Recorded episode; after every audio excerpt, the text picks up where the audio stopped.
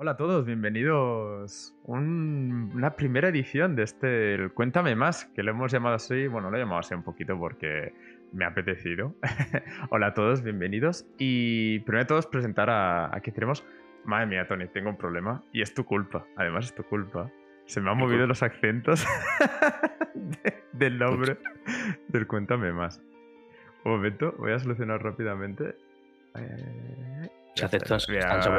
Ahí estamos, muy bien. Em, esto lo recortamos. Hola, pues bienvenidos a esta primera versión del Cuéntame Más, que es un, bueno, una sección que vamos a hacer en el, canal de Venerux TV, donde vamos a ir hablando con, sobre todo con la gente que está en Pasándolo Ven, estos amigos que se van pasando cada martes para jugar conmigo.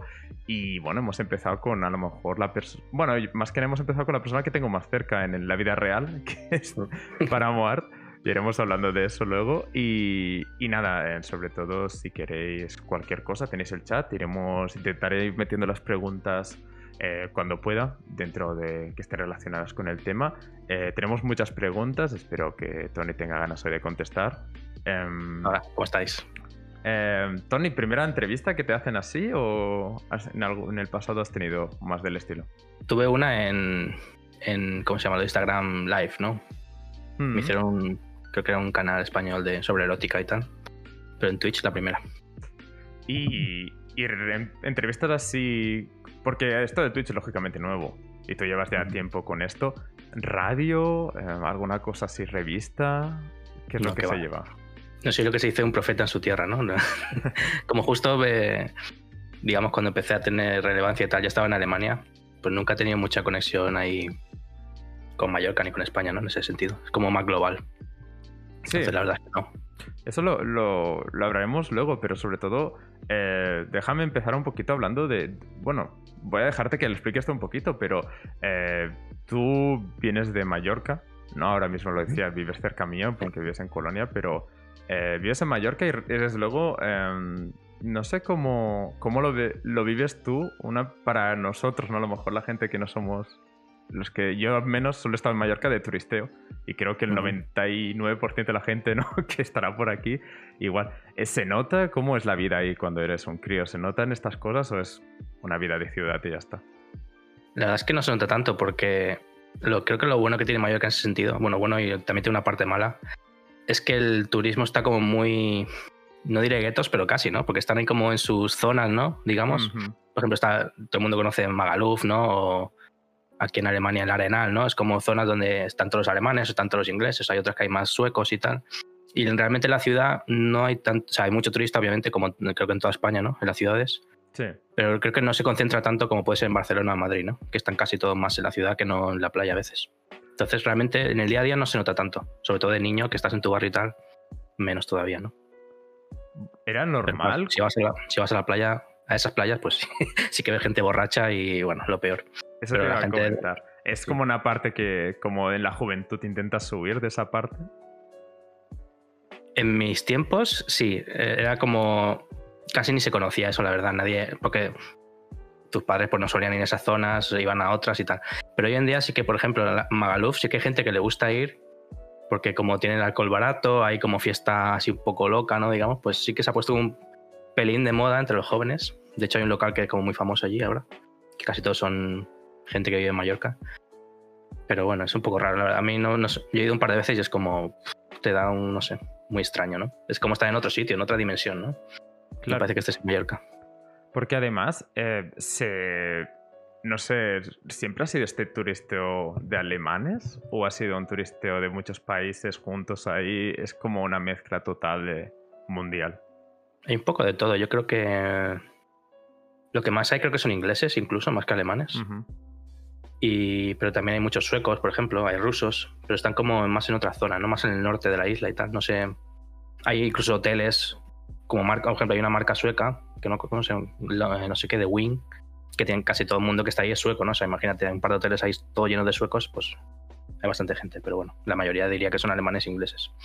Sí, me gusta porque normalmente cuando hablas con un artista, ¿no? Buscas esa, como, la influencia, ¿no? siempre piensas, es que si, se ha tenido turisteos, ha visto gente de otro mundo, entonces ha afectado al arte que tenía. No sé si alguna vez habéis estado en algún museo que siempre que pone la biografía de la persona y yo qué sé, si es una persona que dibuja paisajes, dice, claro, como nació en Mallorca hay tanto paisaje bonito, es normal que se interesaba por estas cosas, pero muchas veces no va por ahí, ¿no? Muchas veces es como nada, pues Mallorca es donde he nacido, eh, pero no tiene nada que ver con lo que es yo como artista. No sé si es tu caso. Eh, yo sí que, a ver, cuando era jovencillo y tal y hacía más paisajes, sí que alguna vez he hecho cosas de costa y tal, porque quieras que no es súper bonito y súper interesante, ¿no? También dibujar agua y todo eso, no sé, muy interesante.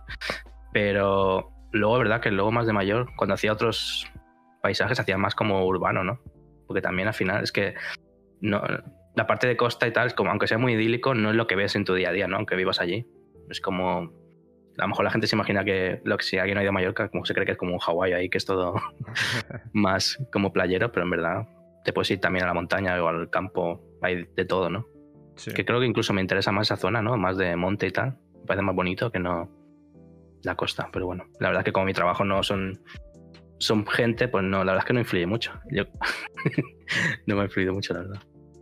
Porque, ¿cómo, ¿cómo nace esa faceta artística tuya? ¿Es como algo así mm, que nace un poquito de, del día a día, de, meterte a dibujar? Porque yo al menos en mi clase teníamos el típico chaval que le dibujaba Son Gokus, ¿no? Que era lo que se llevaba en ese momento en la tele. Y el tío, había gente que dibujaba Son Goku, se salían los músculos para abajo, y había gente que dibujaba los músculos bien y decía, hostia, este tío tiene futuro. ¿Empieza también un poquito por ese camino o cómo fue en tu caso?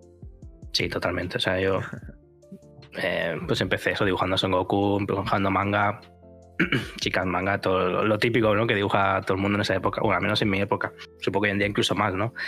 Y en clase pues siempre era eso, era el típico que sacaba buenas notas en plástica.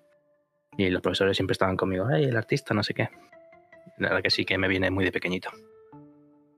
Pero ¿tú crees que era un don o era porque le metías muchas horas para, para mejorar? Yo creo que la gente nace a lo mejor con ciertas skills, ¿no? Digamos, como si fuera un personaje de rol, pero tampoco creo que nadie nazca con unas como al máximo, ¿no? Digamos que a lo mejor tienes un poco, digamos que tienes más gracia con la mano dibujando o tienes más visión espacial o no sé cómo explicarlo realmente, ¿no? O más, no sé, tiene la mano más suelta, pero que si no lo practicas no va a ninguna parte realmente, ¿no? O sea, dibujar es como ir en bici o algo así, sino, o el deporte, ¿no? Cuanto más vas dándole, más aprendes. Pues mucha gracia que tengas de pequeño no es creo que si, hay, si existen los dones, debe haber muy, muy poca gente que los tenga. ¿Saben? No... Claro, porque si hablamos de cosas físicas, ¿no? En deportes o algo así, mm. dices, bueno, claro, que tiene unos músculos de una manera, pues aguanta mm. más los empujones, ¿no? Mm. Y otra gente y tal. Pero estas cosas son mucho más de cabeza, ¿no? Y al final es como, bueno, no sé, yo, yo sé lo único que sé que, por ejemplo, a mí se me da muy mal interpretar cosas como 3D, ¿no? Como verlas visualmente, interpretarlas en dibujo y hay gente que se le da muchísimo mejor y supongo que no estaremos lejos de, lo que te pasa a ti. Sí, pero al final siempre hay trucos, hay técnicas que te pueden ayudar, ¿no? O sea, no, por mucho que no te va el tema 3D, tampoco es tan necesario, a menos que te pongas a hacer algún tipo cómico o algo así, que necesitas como una habitación o sitios y con gente, hay personajes haciendo cosas. Un dibujo normal y corriente generalmente no es tan tan importante, ¿no? A menos que te quieras meter ya un tema muy, muy realista o algo así, ¿no? Que no es el caso de todo el mundo. Si ves algo tipo Tintín, a lo mejor el tío no tenía ningún tipo de, de saber 3D, ¿no? Simplemente pues hacía dibujos sí. bonitos. Sí, total, ¿no? Al final, los, a lo mejor los artistas que más conocemos no son precisamente los que son lo que decías tú antes, que tienen unas skills tremendas cuando nacen, ¿no? Porque al final eh, tú, no sé, por cierta manera, sabrás que Velázquez es uno de estos artistas súper potentes, tal, pero la mayoría que conocemos a lo mejor son más gente que, lo que decíamos, de muchas horas, muchas horas, y al final que algo funcione, ¿no? No sé, imagino que cualquiera que haya visto lo que decías Tintín o Mortadelo Filemón cualquier persona que haya hecho que vea sus inicios y vea sus finales porque a lo mejor han triunfado muy, muy pronto ¿no? cuando empezaban y ves 30 40 años más tarde y dices hombre eh, al final no, no nacen con un don muchas veces sencillamente darle y ya está de hecho yo en mi clase era de la media no destacaba en nada realmente no, no nadie, hubiera, nadie hubiera dicho wow, este tío va a ser ilustrador o como o sí, pero no, no. Si tuvieras que coger a tres de la clase no habría sido a mí, ¿sabes? Había otra gente que era mucho mejor que yo. Pero porque a lo mejor habían dibujado más de jóvenes o no sé, a saber. pero también es una lucha constante que hablaremos más tarde cuando llevamos esa parte de tu vida. Mm. Porque eh, de repente, ¿no? Bueno, de repente supongo que hay motivos, ¿no? Pero decides dejar Mallorca e irte mm. a Alemania. Eh, yo sé el motivo, pero cuéntamelo otra vez, por si, acaso, por si acaso alguien no lo sabe. A ver, varios motivos. Mm, realmente mi tía vive aquí y en verdad yo solo vine para unos meses, para trabajar en verano un poquito y tal. Aparte me apetecía un cambio de aire. La verdad es que es difícil de explicar si no has vivido en una isla o en Mallorca concretamente, pero se puede llegar a hacer un poco como, no agobiante, es extraño no explicar porque aunque sea un espacio muy grande, al final te notas limitado de alguna manera, ¿no? Y llega un momento, creo que casi todo el mundo que vive en Mallorca que dice, ostras, no me estaría mal una temporada afuera, ¿no? Para ampliar, sobre todo si tienes tema artístico y tal, ahí te sientes como que no hay tantos clientes a lo mejor, o la gente tiene una visión muy determinada, ¿no? Del arte y es como raro vivir allí, no sé. Entonces, por eso tanta gente se muda a Madrid o a Barcelona cuando tiene esas inquietudes, ¿no? En mi caso, pues ya que tenía familiares en Colonia, pues decidí venirme unos meses y tal, y al final, pues mira, me quedé. Bueno, me encontré pareja también, te digo. Eso también, también ayudó. Claro, porque al final, eh, yo entiendo lo que dices, ¿eh? yo vengo de Barcelona y lógicamente pues siempre es algo que tienes pendiente, ¿no? Pero lo de moverte por el mundo y cosas así. Pero yo creo que en Mallorca, sobre todo, cuando he estado ahí, me da la sensación de que no es tan fácil moverte por la isla sin coche, por ejemplo. No es eso que tú digas, oh, me voy a pasear y me voy al otro lado de la isla. Es como, no, no, hay una montaña por medio, no hay, a lo mejor no hay un sistema de transporte súper útil que digas, wow, estoy de un momento a otro. Y, supongo que al final, como los viajes en avión no son tan caros a, la, a, España y todo el tema, supongo que, que, al final es como, ¿por qué no? no? Es un poquito que no probar? Es, como mucha gente, ¿no? Que dice, bueno, hago el Erasmus más porque es fácil de hacer, ¿no? Que no porque mm. realmente tengo una pasión increíble, es porque ¿por qué no probar? ¿Qué, pierdo haciendo sí. La verdad que en Mallorca vivir sin coche es muy complicado. Si vives en Palma, al menos pues tienes la ciudad y tal, pero como vivas encima en un pueblo, estás encerrado prácticamente. O sea, hay, hay un tren, hay autobuses, pero es a lo mejor el último pasa a las 9 de la noche o a las 8, ¿sabes? Es como no es algo eficiente, ¿no? Supongo que a lo mejor no les interesa tener más o algo mejor, pero bueno, es lo que hay. Y al final, pues casi todo el mundo acaba teniendo coche. Hasta yo tuve allí, por ejemplo, y ahora mismo aquí en Colonia no, no tengo ya coche, porque no me hace falta. Claro, totalmente. Eh, he pasado aquí, que me he olvidado al principio, eh, tenéis aquí todos los... Eh, bueno, es que están en todas partes de redes sociales, luego haremos un poquito más de spam, pero es que te tenemos en Instagram, en Patreon, en Twitch, en TikTok, que es un poquito en Twitter también es un poco eh, la vida del artista, ¿no? Un poquito en todos mm. lados. Eh, luego entraré más en detalles en estas cosas, pero bueno, lo tenéis ya por aquí por si queréis ir viendo lo que, lo que es tu arte y todo, lo que mm. vas, vas haciendo. Eh, déjame preguntarte un poquito cómo fue tu primera experiencia en Alemania, cómo, lo viviste, como unas vacaciones, un, voy a probar, lo que decías, ¿no? No te ibas a quedar, ¿cómo, cómo evoluciona eso? Mi caso es un poco especial porque con mi tía lleva viviendo aquí creo que debía llevar 30 años ya viviendo en, Alemania. Entonces yo la primera vez que vine a Alemania tenía 5 años. Y desde entonces he venido cada verano, aunque ha pasado un par de semanas mínimo. O sea que había venido por lo menos 20 veces a Alemania ya cuando vine aquí a vivir. Entonces ya me lo conocía. No, era muy familiar para mí. Entonces no fue tampoco un cambio tan grande. Sí que es verdad que obviamente es muy, muy diferente de, de Mallorca, ¿no? Y supongo que de toda España. Y bueno, la gente es es que es muy diferente, ¿no? Lo voy a explicar, supongo que todos sabéis un poco, ¿no? Pero me sentí bien, la verdad. Es un sitio que me gusta, no sé, me siento cómodo, la verdad. Y supongo que para ti es diferente porque es una ciudad más pequeña, ¿no? Que Barcelona, pero para mí el cambio es como ampliar, ¿no? Y entonces me gusta más porque hay más cosas, hay, yo qué sé, más tiendas, más restaurantes, más gente, más. se mueve todo más. Entonces me gusta más que. Aunque Palma es verdad que tiene un tamaño muy manejable que también está muy bien. Pero bueno, para mí es un, como una ampliación, por lo tanto me gusta. Pero bueno, los alemanes a veces pues tienen sus cosas. Los quiero mucho, pero tienen sus cosillas a veces. Pero cuando tú viniste esta vez, ¿pensaste realmente esta es la que me quedo o fue como, bueno, una vez más y ya está? Ah, que bueno, no he dicho que también hacía 10, no, hacía 8 años así, también estuve viviendo un año en Colonia. Creo que un año y medio o así. Es verdad que no lo había dicho. Es curioso. Esta vez, es curioso. esta segunda vez, eh, perdona. No, dime, dime. Esta segunda vez, la verdad es que no vine para quedarme al principio. Vine un verano y tal para trabajar, pero no sé, me dejé un poco llevar. Tampoco lo. No soy una persona que tampoco planee las cosas muy a largo plazo, la verdad. Voy haciendo en la vida y supongo que así me va, pero bueno, de momento aquí sigo, o sea que tampoco es mal plan. Em, también creo que, que, es lo que justo estaba Mariano aquí comentando, ¿no? Que tiene una amiga que tenía el sueño de vivir en Berlín y duró siete meses. Y yo creo que muchas veces es así también, que cuando tú vas en plan, me voy a quedar para siempre ahí, mm. es cuando peor va, ¿no? Lo mejor es ir mm. sin prisa, sin forzar, e ir adaptándote a lo que te encuentras. Sí, a ver, también tuve la ayuda de mi tía, es verdad que eso me ayudó muchísimo, ¿no?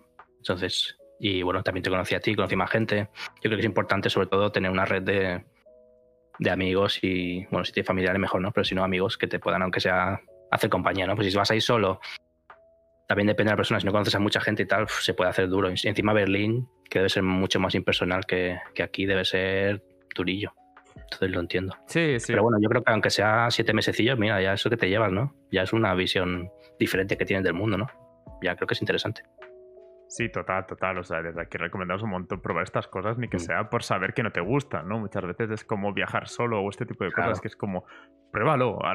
yo lo odio, o sea, yo soy anti ir a, hacer un viaje a solas y todo eso, pero entiendo que hay gente que es mm. una descubre que realmente le gusta muchísimo más hacer eso. Sí, no sé, lo veo muy interesante, aunque sea una vez en la vida, aunque sea medio añito, un añito. Yo recomiendo a todo el mundo que, pueda hacerlo, claro, que tenga los medios.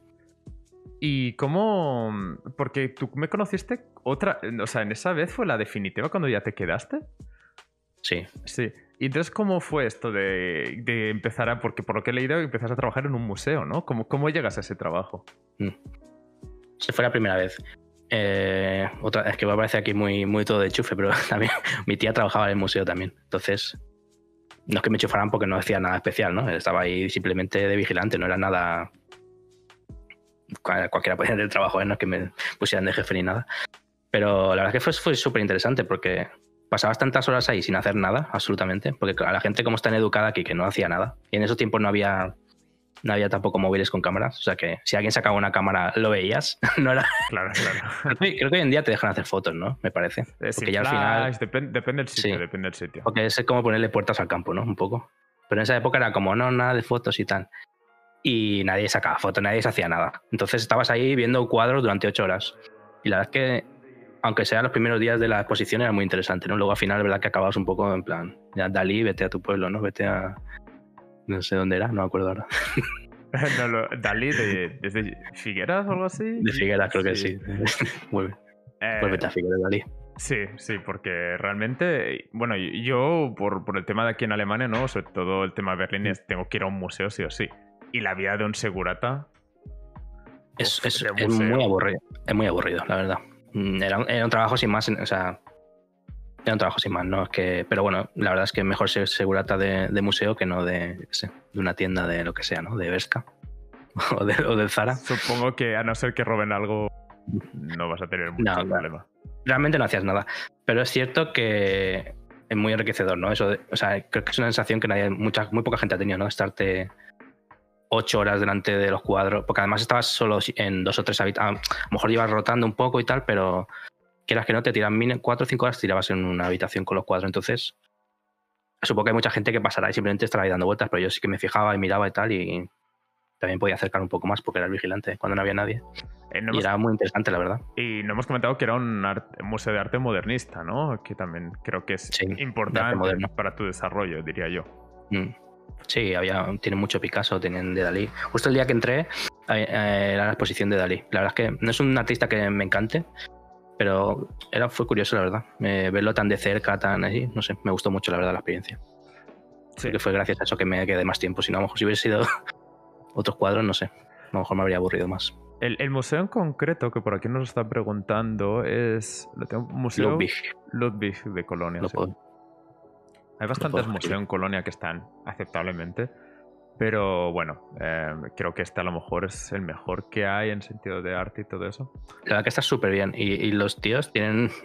a veces tienen más cosas en el, no en el garaje, no, en el. donde guardan las cosas, ¿no? Tienen como un sitio que guardan un montón de cuadros y pinturas y fotos y tal, que no enseñan a nadie. Supongo que ahí rotando para hacer préstamos a otros museos.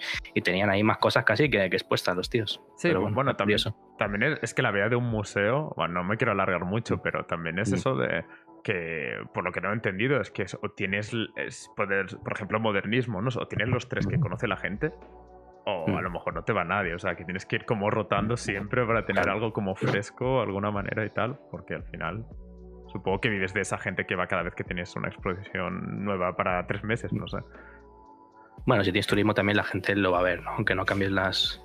Pero bueno, la exposición normal también tiene mucha cosilla. Tienen Warhol, tienen eso, Picasso, Dalí, Sí. Paul Klee, tienen de todo. La verdad, está muy guay. Por aquí comenta Mariana también que, que mejor trabajar en un Ludwig museo que trabajar en el Vesca. de seguro estado ayudando Me porque, imagino. porque hoy en día, bueno, eh, es lo que hay. Y, y nada, mm, te has saltado esto, ¿no? Porque me hacía gracia que habías ido a Alemania, habías vuelto, habías estudiado la ilu- ilustración, y luego te habías vuelto, era como un poco gracioso, pero bueno, te has saltado, has, has ido a lo que es casi la actualidad, ¿no? Porque Sí. es el día a día.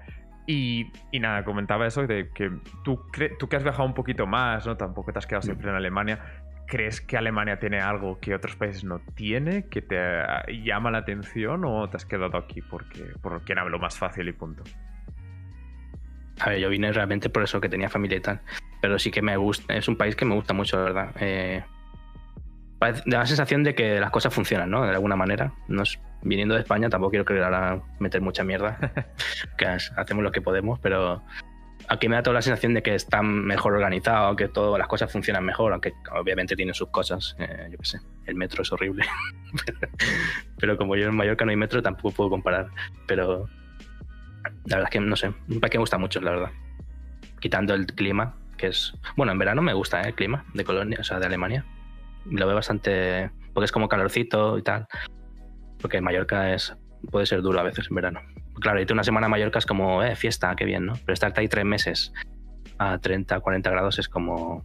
Hostia, Sí. vale ya, ¿no? Que acabe esto. Eh, creo que otro día, otra, como otros días hablaré ya con Afri, Alberto y todo eso, hablaré un poquito más de Alemania en concreto, porque eh, creo que sacaremos. Hoy tenemos mucho que hablar, Mm. pero sí, realmente en Alemania lo que es. Y yo es lo que. El motivo principal, ¿eh? cuando me decían, pero que vienes de Barcelona, ¿por qué estás en Alemania? Mm. Es como, tú vete en verano tres meses ahí. Ya, es que está rico. que la- Claro, es que además es como, a ver, si estuvieras tres meses yendo a la playa y de fiesta, pues bueno, te da igual cada 40 grados. Si estás trabajando, o yo en casa trabajando, que sería mi caso, o, o imagínate, irte ahí a la tienda a trabajar o lo que sea, o donde te toque. Si hay aire, pues has tenido suerte, si no, pues bueno, suerte.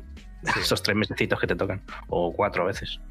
Em, sí, por aquí comentan muchas cosas del, del- por aquí. Comentan algo que, bueno, yo creo que no viene mucho a cuenta ahora mismo, pero ¿qué tal la comida en Alemania? Que es un tema que nos gusta mucho a los dos.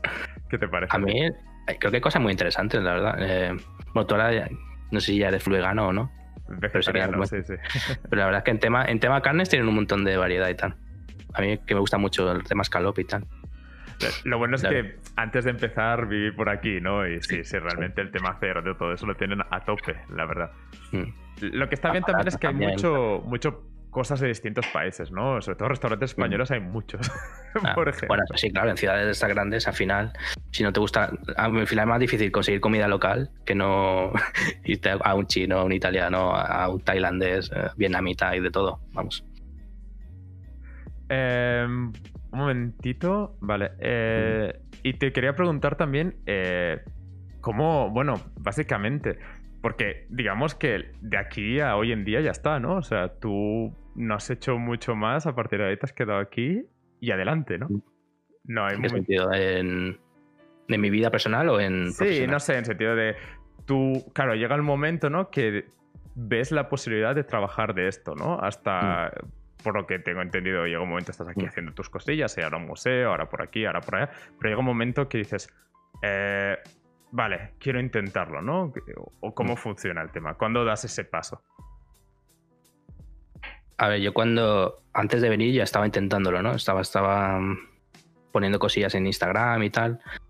Tenía incluso un estudio alquilado, uno chiquitín, hacía mis cosillas tal. Hicimos algunos murales también en Mallorca. Pero cuando vine aquí ya como no conocía mucha gente al principio y tal, pues dije, bueno, es mi oportunidad, ¿no? De, de darle caña e intentar sacar algo, ¿no? Porque mi idea, que al final funcionó, era eso que yo tenía una cosa clara, que había, porque yo, no sé, me puse, cuando me, quise- me puse, eh, me quise poner serio con el tema de ilustración, me puse a investigar a ver la gente, no sé, porque la gente no triunfaba, o no triunfaba, no, quiero decir, porque no conseguía trabajo, porque lo dejaban, porque otros sí, tal.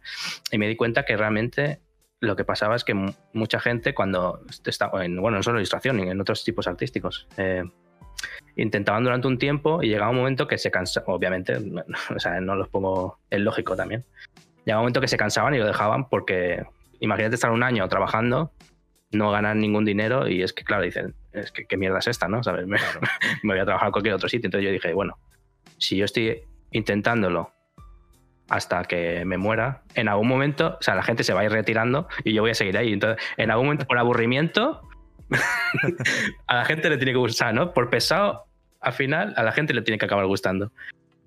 Y creo que estuve tranquilamente dos años o tres, si junto todo el tiempo, sin ganar ni un céntimo, dibujando mínimo cuatro horas al día o cinco. O sea, era una locura lo que yo hice. No se lo recomiendo a la gente tampoco, es un poco exagerado. Pero a lo mejor podía haber empezado a cobrar antes, yo creo que sí, que fui un poco tonto ahí. Pero al final, y mi idea era esa, conseguir muchos seguidores en Instagram, que a la gente le gustase mi trabajo y me pidiesen encargos. Me da mi idea, digo, bueno, no sé si funcionará, y al final funcionó. Claro, porque hablamos ya de hace unos años atrás, ¿no? Estamos hablando de hace que cinco, siete años más o menos. yo que empecé, que lo intenté desde Mallorca, pues eso sí, ahora más, por lo menos cinco, sí. Sí. Yo creo que ahora está mucho más como somos mucho más conscientes, ¿no? De que si trabajas mm. sin cobrar lo que significa, a lo mejor antes se veía como normal, ¿no? Al menos nuestros padres y todo eso es normal, como empezar sin cobrar porque sabes que al final acabarás encontrando algo de eso por la experiencia, pero sabes, ahora mm. mismo ya no. Pero yo creo que en un pasado se llevaba un poquito más este tema. No sé cómo todo este tema en concreto si has visto una evolución o, o a lo mejor hablo sin saber. La verdad es que últimamente ha cambiado bastante el tema de redes sociales y tal, porque ya como, como hay tanto algoritmo y tal, a veces parece como más complicado, ¿no? Llegar a la gente. Entonces, no sé, no sabría decirte hoy en día si funcionaría exactamente igual. Si haces, o sea, si llevas tres años haciéndolo y en tres años no has conseguido nada, a lo mejor es algo raro, ¿no? Con el algoritmo y tal.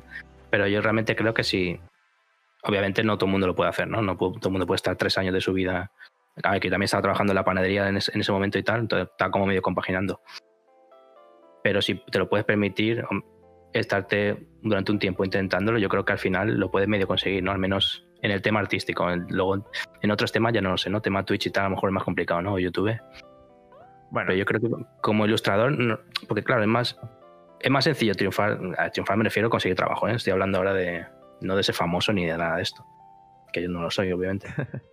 me refiero a tener trabajo, ¿no? Cuando digo triunfar. Porque a lo mejor es tan complicado que ya es, una triunfada, ¿no? El tener trabajo de esto. Claro, claro. Por eso en mi mente lo digo así, ¿no? Pero conseguir trabajo de ilustrador es mucho más sencillo que, por ejemplo, tener trabajo en YouTube o en Twitch y tal, porque hay mucha menos gente que lo consigue. O sea, el porcentaje de gente que es ilustrador creo que es mucho mayor. Porque al final hay un montón de ilustradores. Hay muchos más que, youtubers, por ejemplo, ¿no? De, éxito, digamos. Entonces yo animo a la gente que lo pruebe. La verdad es que todos estos temas eh, los hablamos mucho tú y yo, eh, sobre todo de, coger la ola cuando a tiempo. ¿no? De, ser de los primeros que se meten en el tema, de eso de, de, insistir, intentarlo, tener esa seguridad económica para poder probarlo, ¿no? Que no sea eso de que si un, un mes te va mal, te vas directamente a la calle a vivir, ¿no? Este tipo de cosas que siempre son muy complicadas y es que muchas veces eh, cuando entrevistan a estos youtubers que han, pasado más a la fama es como, bueno, tenían una seguridad económica que mucha mm. gente no puede tener. Eh, está claro que si tú lo dejas todo para triunfar en YouTube y no funciona, luego te, tienes que vivir en la calle, pues lo has planeado mal. Por eso está, lo que decías tú antes, hay que mirar mucho estas cosas de ver cómo, cómo evolucionan y no arriesgarte por arriesgar. Bueno, eh, creo. a ver, depende mucho, claro, si tienes 18 años y acabas de salir de los estudios o estás empezando, tal, depende de cada uno, pues claro, es mucho más sencillo, ¿no? O sea, por ejemplo, mientras estás estudiando ilustración, no te cuesta nada subir dibujos a tu Instagram, ¿no? Ir haciendo cosillas. Entonces, no estás perdiendo nada realmente. Claro, si luego ya tienes treinta y pico años, tienes una familia o 40 o lo que sea, es mucho más complicado. Yo, si tienes 40 años, pues no recomiendo a nadie que deje todo y de repente de un día a otro se ponga a intentar gana muchos seguidores en ninguna plataforma porque es un poco locura. Mejor tener un trabajo y hacerlo aparte e ir poco a poco, ¿no? Pero claro, si tienes 20 años, ¿qué más da, no? No, no, pierdes nada realmente por intentarlo. Ya. Em, cuéntame un poquito cómo acabas siendo panadero, cómo es la vida de un panadero. a ver, era una. bueno, es, es una. Es como si fuera. Sí, una cadena, ¿no? O sea que tampoco es que estés ahí amasando pan. Bueno, que también hay, pero bueno, era más eso, lo típico de hacer bocadillos, hacer croissants, hacer cosas. A ver, lo bueno del trabajo mecánico que al final, como llega llegas a un estado de zen extraño, que no sabes ya ni lo que estás haciendo, ¿no? Vas tan rápido que, que, que como que se te olvida, ¿no? Es un poco extraño. Pero bueno, no, otros trabajos que no sean de cara al público me parecen bien. Eh, aprendiste, ¿Algo aprendiste ahí que te que mm. implicaste en tu, en tu arte? ¿No? Lo típico. ¿Cómo te influyó eso en, tu arte? Sería, sí, ¿no? Sería bonito decir que me, me, influyó en algo, pero bueno, la verdad es que no. Y es que ni siquiera me gustan mucho los dulces de, de Alemania. no sé, son un poco raros para mí. Yo que soy muy de chocolate y tal, la mayoría son como con queso, que si no sé qué, como ni, ni comía ya, como la gente me decía, qué suerte una panadería, y yo como sí, vale. Sí realmente es una cosa que, muchas veces los españoles triunfamos más yendo a la panadería del súper de aquí en Alemania que yendo a una panadería real porque es como mucha cosa con pudding, ¿no? Y cosas así, es, un poco raro, ¿no? Me puedo decir, en verdad sí que me, me animó a seguir, a seguir intentando la ilustración porque yo decía, me, me veo mi vida trabajando así toda la vida y, y no, ¿sabes? Es como que no tiene nada de malo el trabajo, pero era como, joder, es que no. Sabiendo hacer otra cosa, me parecía un poco como triste que tener que conformarse con, algo así, ¿no? Sí. Si realmente, no digo que te hubieran dado ni tal, simplemente tenía una, eso, una habilidad que podía usar para el trabajo, ¿no? Entonces, eh, me daba como penilla no usarla para trabajar. Entonces, eso me dio como fuerza, ¿no? Para intentarlo más, o seguir cada día dándole y dándole. Entonces, por esa parte, sí. Eh, algún día cuando alguien me haga la entrevista a mí, eh, explicaré también algo parecido, sé que, que entiendo por, por, dónde vas. Em, realmente, bueno, realmente lo único que falta a lo mejor de esta historia es que nos conocemos, ¿no? En esa época, porque es bastante eh, curioso. Eh, no sé si explícalo un poquito, cómo, te pones en contacto conmigo, porque también... No sé si tú te acuerdas bien, sí. pero un poco... ya has olvidado, ¿no? Es como, no es importante en mi vida. un poco momento fangirl ahí. Correcto. eh, en su día, pues, bueno, hoy en día también, la verdad yo escucho siempre mucho, mucho podcast, tanto por mi trabajo, bueno, incluso antes de mi trabajo también me encantaban, pero incluso ahora que paso tantas horas delante del ordenador y trabajando, pues claro, un podcast es ideal, ¿no? O YouTube. Entonces yo, tú estabas en Game Over, como supongo que la gente sabrá, y a mí me, encantaba Game Over. Bueno, entre, entre, otros muchos programas, claro. Entonces, eh, no sé por qué un día vi en tu Twitter que estabas en Colonia y me quedé como hostia. y te envié un, un DM y digo, ¿qué te apetece tomar algo y tal? Y creo que fuimos a, a cenar o algo así y ya nos conocimos y de ahí hasta hoy. Pues sí, pues realmente fue, fue así. Eh, sí, sí, ¿cómo, ¿cómo dijo? No, no, yo no, o sea, nos conocimos online, ¿no? ¿Te imaginas que nos mm. vemos en la panadería? Hostia. ¿no? Y es en plan de, hostia, es, español. no, hubiera sido gracioso. No, a mí lo que me gusta mucho de la historia es que realmente justo dos años antes, cuando fui, cuando, empecé a vivir en Alemania, pero en otra ciudad, me pasó exactamente lo mismo. Uno de los oyentes del programa me contactó y hablamos y fue muy buena gente. La verdad es que que he tenido suerte. Podría ser un stalker, una persona un poco rara, pero bueno, es lo que tiene la suerte de ser hombre, ¿no? Que sabes que como mucho lo que te, como mucho te roban el dinero y ya está, ¿sabes? Mm. Hombre, siendo gamer, tuviste suerte que los dos fuéramos normales. y, no es exagerar, porque podría decir, bueno, es normal. Y dices, sí, sí, es normal, no, no, no. Pero sí, realmente es curioso porque fue bastante casualidad, fue un poquito, bueno, mm. pues, pues estuvimos hablando y tal, pero claro, lógicamente si tienes un hobby en común, estás en otra ciudad, es mm. bastante habitual llevarse bien, ¿no? Con los de tu país, es, bastante habitual y, A mí, más que el otro no sean gilipollas, casi todos los españoles se acaban llevando bien, ¿no? Que sí. Algunos por necesidad, otros porque realmente se caen bien, pero siempre se hace un grupillo, ¿no? Yo creo. Sí, es, es, más fácil entender los problemas del otro, eh, sobre todo en, este caso que digamos que en los últimos años, sobre todo España y Alemania, han, empezado a tener un, vínculo como especial, sobre todo porque como que España es el, la ciudad de turist, el país de turisteo preferido por, por, alemanes, ¿no? Y entonces ahí es como que, que hay una conexión muy fuerte. Em, dicen aquí que, que la historia del panadero funciona mucho mejor y que a partir de ahora contemos eso, que nos conocimos comprando Fui, borra, borra.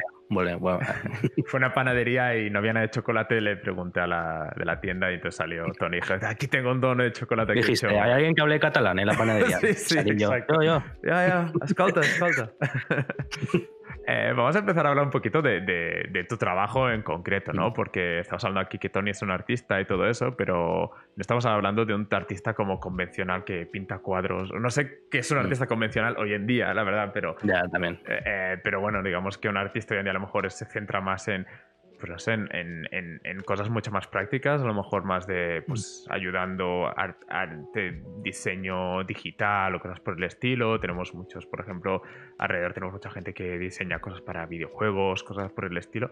Eh, pero, pero tu arte no es tanto el tema de lo cómo lo haces, sino lo que haces, ¿no? Al final estamos hablando de, algo poco convencional. Eh, cuéntanos sobre todo, primero, que, cómo, cómo defines tu propio arte. Hombre, yo para hacerlo fácil suelo decir eh, arte body positive, ¿no? Que sería, bueno, es pues un arte que intenta reflejar un poco los cuerpos de la gente. todos los cuerpos son reales, ¿no? Obviamente, porque todos existen, pero digamos gente más común, ¿no? No, no son los típicos modelos, ¿no? Porque es cierto que sí, hasta este momento aparece, bueno, anteriormente no tanto, ¿no? Porque te coges a Rubens y toda esta gente y no dibujaban precisamente, o a lo mejor eran los modelos de su época, no lo sé. Pero que bueno, hoy en día casi todos los artistas pues suelen dibujar gente, pues lo típico, ¿no? Modelitos y la verdad es que me di cuenta que ahí había, hombre, mirándome al espejo, me di cuenta que no, ahí había algo que faltaba, ¿no? Que era como, hostia, que yo también, los gordos también existimos, ¿no? Porque no hay dibujos de gordos, ¿no? Tampoco quiero decir ir ahora de pionero porque había gente que lo hacía ya, ¿no? No digo que sea el primero. Pero es verdad que en ese momento, cuando yo empecé, había. Bueno, en verdad no lo hice tampoco. Ahora estoy pintando un poco aquí de movimiento, ¿no? Pero en su momento no fue nada pensado realmente. Dibujar gente gorda porque era lo que yo era, simplemente. Entonces eso fue evolucionando, ¿no? Pero sí, eso, dibujar gente, realmente gente del día a día, que no, que no te imaginarías a lo mejor en un dibujo y hoy en día pues sí. Además es una evolución, bueno, los que te hemos seguido desde hace tiempo, es una evolución de, bueno, dibujas un poco lo que te gusta y lo que ves eh, en tu día a día, pero últimamente te has centrado muchísimo más en representación en todos los aspectos, ¿no? En personas trans, personas con discapacidad.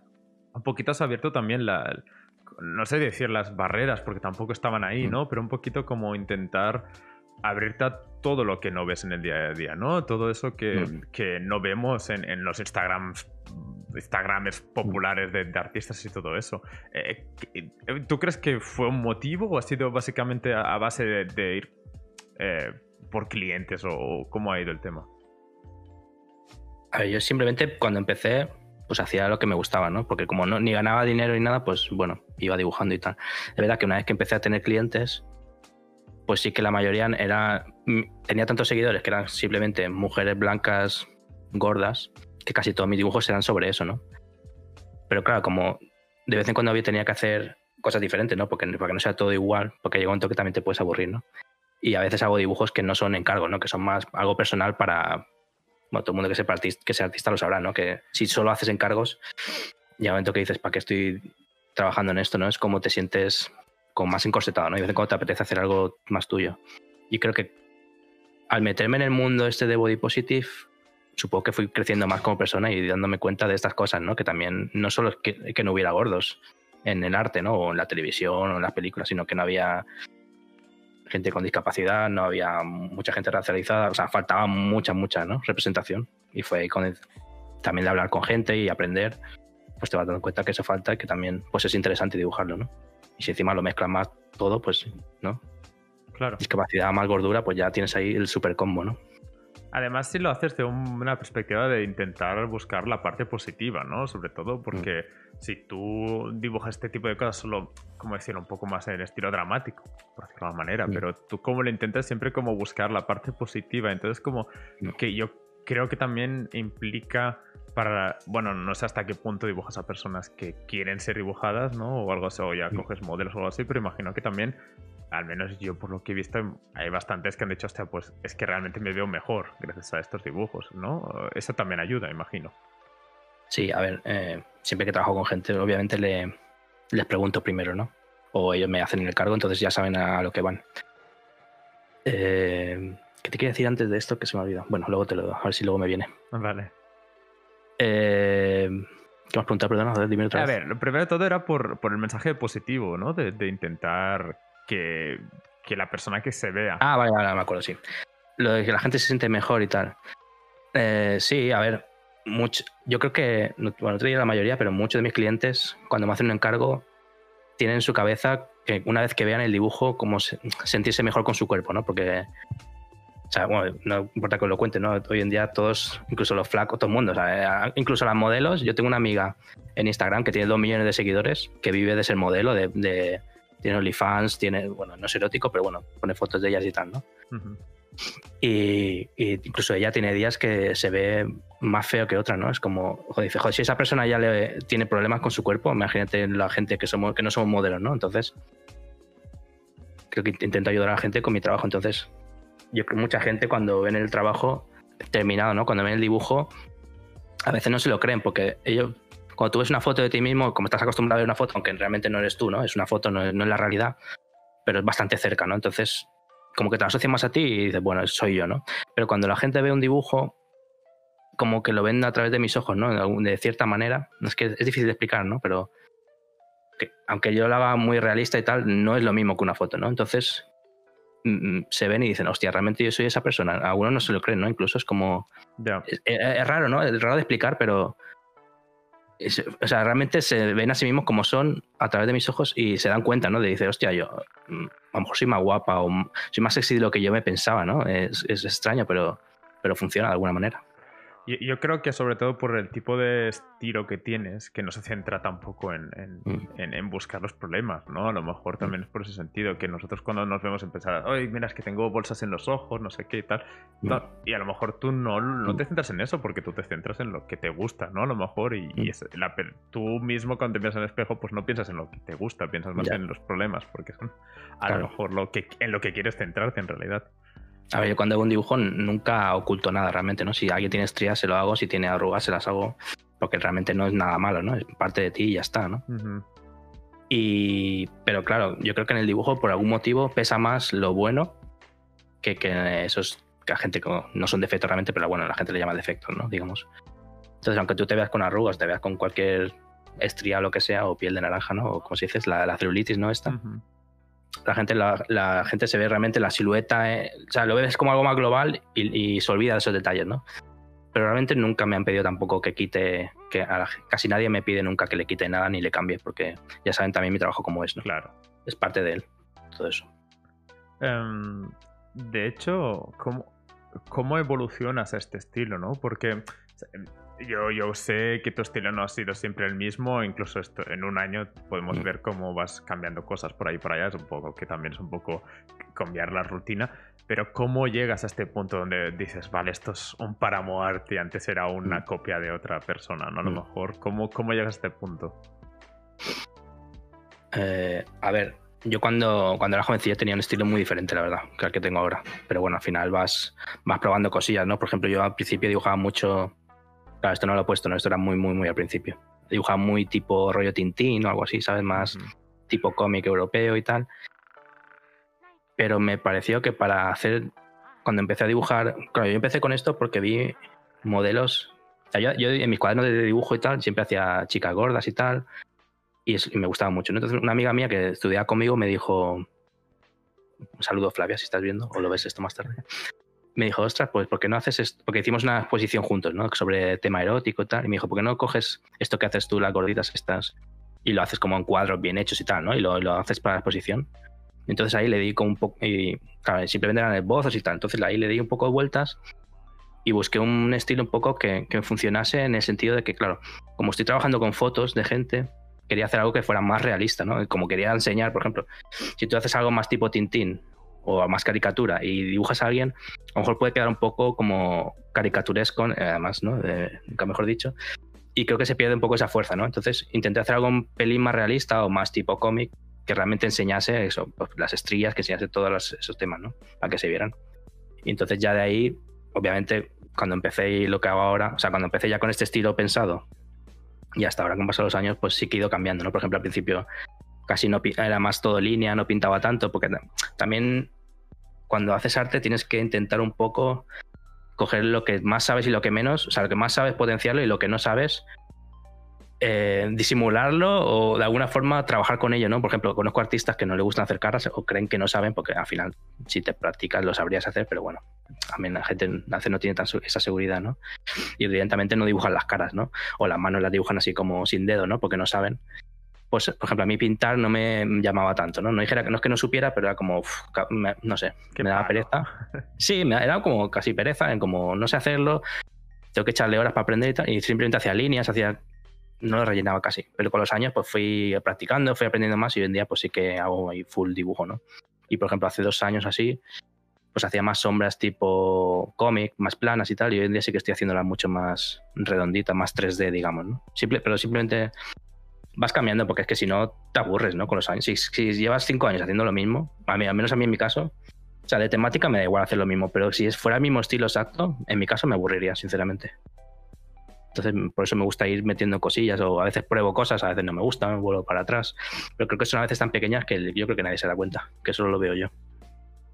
Pero bueno.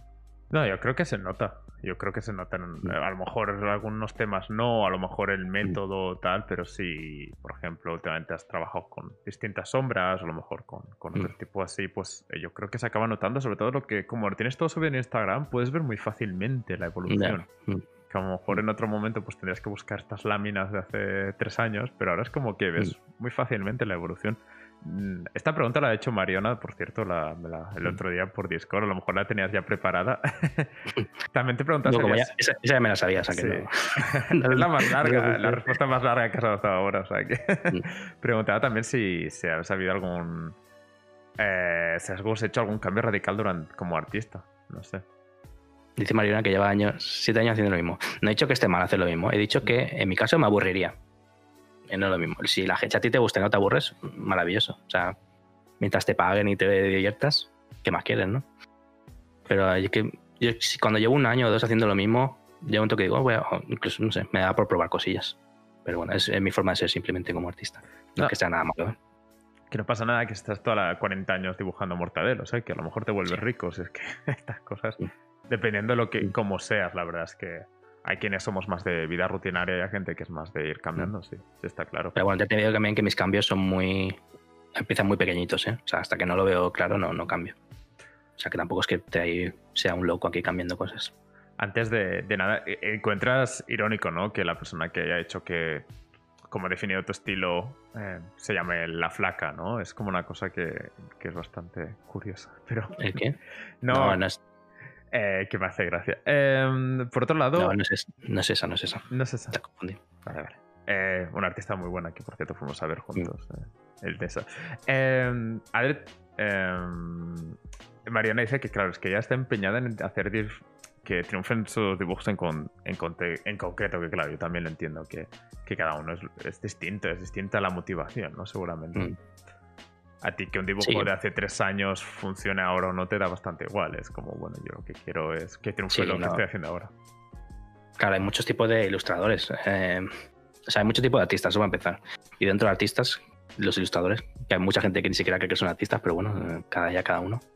Hay muchos diferentes, ¿no? Claro, no es lo mismo hacer rollo cartoon y tal. Es que mi, tipo de, ilustración es muy, muy, muy concreto. O sea, son como muy de francotirado, ¿no? Yo hago esto y. A ver, que puedo hacer, podría hacer de todo, ¿no? Pero simplemente estoy haciendo lo que me gusta, ¿no? Obviamente, si tuviera que hacer, a veces he hecho otras cosas y tal, pues bueno, o por necesidad o por, mira, por aburrimiento, pero sí que mi estilo es muy, muy concreto, ¿no? Entonces, tampoco te puedes permitir cambiar mucho, ¿no? Pero bueno, detallito siempre viene bien. Pero claro, sí, yo tengo una amiga, por ejemplo, es la que te he dicho antes, no la flaca, es Flavia. Ah, Flavia, perdón. Eh, que es todo terreno, por ejemplo. O sea, cualquier cosa que le piden te la hace y, es otro tipo de artista simplemente. Sí. Hombre, yo supongo que si te pidiese ahora hacer un paisaje, pues sería más falta de práctica que, mm. que no puedas hacerlo, ¿no? Como decíamos al principio. Sí, pero al final es como. También viene bien tener un, tu marca un poco, ¿no? En ese estilo. Si me pongo ahora a hacer algo cartoon, sería un poco raro, ¿no? No es que no sepa hacerlo, simplemente es, estaría un poco fuera de lugar, ¿no? Quizá. Es que, claro, con el tema de redes sociales ha cambiado mucho la cosa, ¿no? Porque a veces, bueno, conozco gente que tiene dos cuentas, una para hacer sus, sus temas como principales y luego otra que hacen otro tipo de, arte, ¿no? Diferente. Me hace gracia que Alberto comenta que si hay que hacer un Naruto bailando con Pikachu, se hace. Pues claro. Ah, hombre, claro. Eso los, los martes. durante, durante las mañanas no, no, no haces tanto estas cosas. Em, voy a mirar la siguiente pregunta porque esta la ha hecho Adri, que comentaba que eh, si tú crees que tu arte es una evolución, o sea, ¿es tu arte actual un resultado de un proceso personal o tu arte te ha cambiado? O sea, un poquito más si hmm. eres tú más tu arte o tu arte eres más, ¿qué es más prioritario cómo, cómo evoluciona el tema? Hombre, la verdad, al principio sí que creo que mi arte venía mucho de mí por el tema de... toda mi familia es gorda, menos mi hermana pequeña.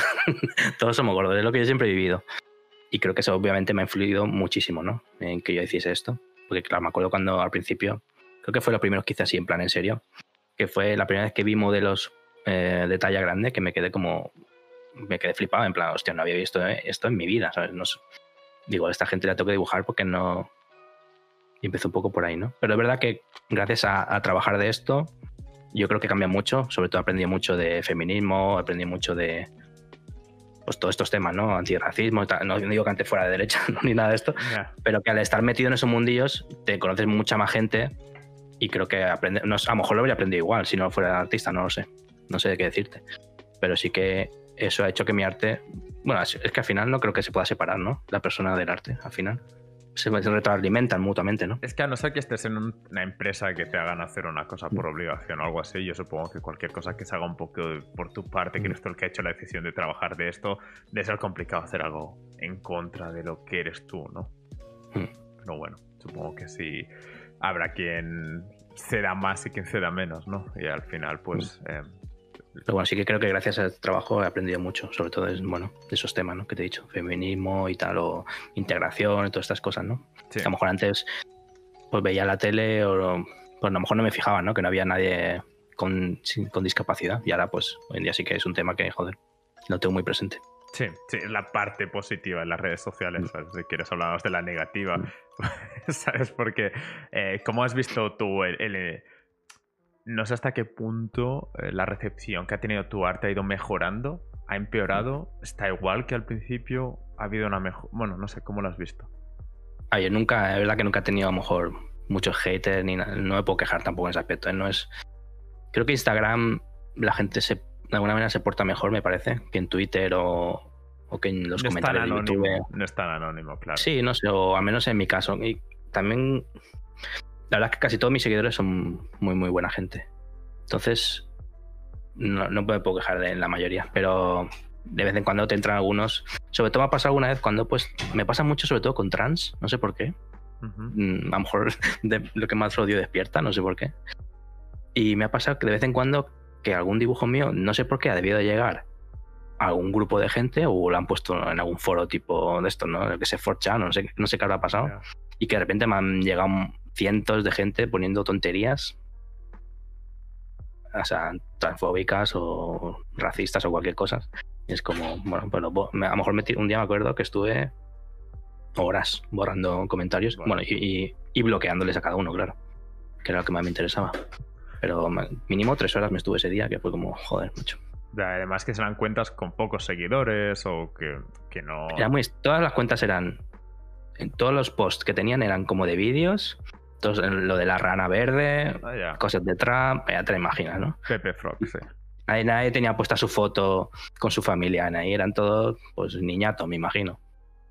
Quiero pensar, al menos, que no era gente adulta. Realmente es así, ¿eh? por, por, por, lo que me toca más cerca de cosas de Twitter y todo eso, eh, mm. va, va, por ese sentido, por ese camino de decir, alguien lo sube en algún sitio o lo cita o lo menciona en algún mm. sitio y todos los seguidores eh, van, van ahí porque no tienen nada mejor que hacer y se piensan que casi apoyan algo que vete a saber lo que es. Ok, que bueno, ya sabemos lo que es, pero que no, no nos interesa mucho por aquí, pero bueno. Es muy triste porque además tú, tú intentas, o sea, estar haciendo algo que hay poco, que ayuda seguramente a bastante gente a verse representada o como mínimo a ampliar esta visión y, que venga gente únicamente a cargárselo sin, sin ya es como me acuerdo una vez que puse nada así es que no, no, no sé puse un dibujo de que era un culo con celulitis. Y creo que el, el caption era algo en plan, yo qué sé, la celulitis es bella o una tontería así, ¿no? Sí, sí, sí. Cualquier cosa, algo, algo pro celulitis, ¿no? Y viene alguien y me puso, no, no lo es. Como, un aplauso, ¿sabes qué quieres? Vea. Sí, sí, es que tal cual. O sea, ¿cómo pierdes tu vida en, en alguien que ni siquiera a lo mejor ni me sigue? Entrar y decir, no, no, no, esto que has dicho no me parece verdad, no es bonito, ¿no? Es como si pongo un, yo que sé, una foto de mi coche y digo, que mi coche es bonito, y viene alguien y dice, no, ese coche no es bonito. Sí, pues sí. Pero eso de siempre, pero entonces alguien que te sigue a ti lees y dice, ah, pues ahora me hacen inseguro, ¿no? Ahora las próximas elecciones mm. votaré a otro partido político. Bueno, con unos pocos pasos más, ¿no? Pero es lo que imagino. Que... bueno, siempre intento mantener los comentarios, sobre todo comentarios limpios, porque me gusta que mi cuenta sea un espacio de sano, ¿no? En ese aspecto y que sea la gente, sobre todo porque además los dibujos que yo pongo son gente real. Claro. Entonces no quiero que una persona real que encima me ha pagado para verse bien, entre y vea a un gilipollas poniéndole verde o tal. O sea, ¿a qué, qué vas? que no tiene ningún sentido. O sea, la gente no, se da cuenta que detrás de los nicks hay gente real, ¿sabes? A lo mejor estás insultando a una persona que es real. Bueno, le estás diciendo de fea. Podemos hablar así de manera rápida de que recibes mensajes eh, mm. de un cierto contenido de creepiedad máxima, ¿no? De, ah, ya, sí. De gente que se piensa que tú eres la persona que, del dibujo, ¿no? El tema va que hay gente que está, se pone a explorar en Instagram, ¿no? A gente que no sigue, ¿no? Entonces ve un dibujo mío, dice, ah, una chica guapa. Entonces su mente dice, ah, esta chica guapa debe ser la que ha hecho el dibujo, se ha dibujado ella misma sin entrar en su perfil, sin mirar nada, sin leer la información, voy a entrar en sus DMs de esta chica, que no es ni de mi país, ni la conozco, ni sé quién es, ni sé cómo se llama, no sé nada de ella. Voy a entrar a sus DMs, le voy a enviar un mensaje y le voy a decir, le voy a mandar un corazón, le voy a decir, hola guapa, le voy a decir, oye, me gusta, le voy a, le voy a mandar la foto de mi polla. Todo esto sin saber su nombre, ni de quién es. Bueno, es una persona que no existe porque para empezar ni siquiera es una chica, ¿no? Eso para empezar. Pero bueno, ni quién es, ni su nombre, ni qué país es. Y es que no le importa y es que le da, yo creo que hasta le da igual que le conteste, ¿no? Simplemente lo mandan porque pueden y porque saben que no hay ningún tipo de represalia. Y me han escrito y pues mínimo un par de veces a la semana me escribe un gilipollas en plan, hola guapa, hey, hi. Yo ya al primer mensaje ya sé que es un, que es un gilipollas. Porque es tan diferente. Cuando viene un cliente siempre es como, eh, me gusta tu trabajo. Es que es súper diferente, ¿no? El, el, approach que tienen hacia mí es, es, ridículo. Y, bueno, supongo que un poco relacionado ya por acabar con las preguntas de, la gente que tenemos por aquí guardadas. Eh, ¿Qué respuestas de tus clientes te han sorprendido para, en general, o sea, para bien o para mal? ¿Qué, casos más concretos se puede hacer tantas, tantos dibujos? Creo que una, la, siempre la verdad es que, mm, que recuerde, nadie ha tenido ninguna queja, ¿no? Realmente. Y que siempre suelen estar muy, muy contentos, o al menos lo que me dicen. Uno que siempre recuerdo mucho es una chica que, que me contaba que llevaba, bueno, sí, creo que llevaba como 15 años, me dijo, o una cosa así, sin ir a la playa porque le daba como vergüenza enseñar su cuerpo, ¿no? En, bikini o incluso en bañador. Y que gracias al dibujo que yo le hice, pues que había cogido mucha confianza, ¿no? Y que supo que tampoco le seguí después, pero me imagino que espero que le diese fuerza, ¿no? Para ir a la playa. Entonces yo me quedé como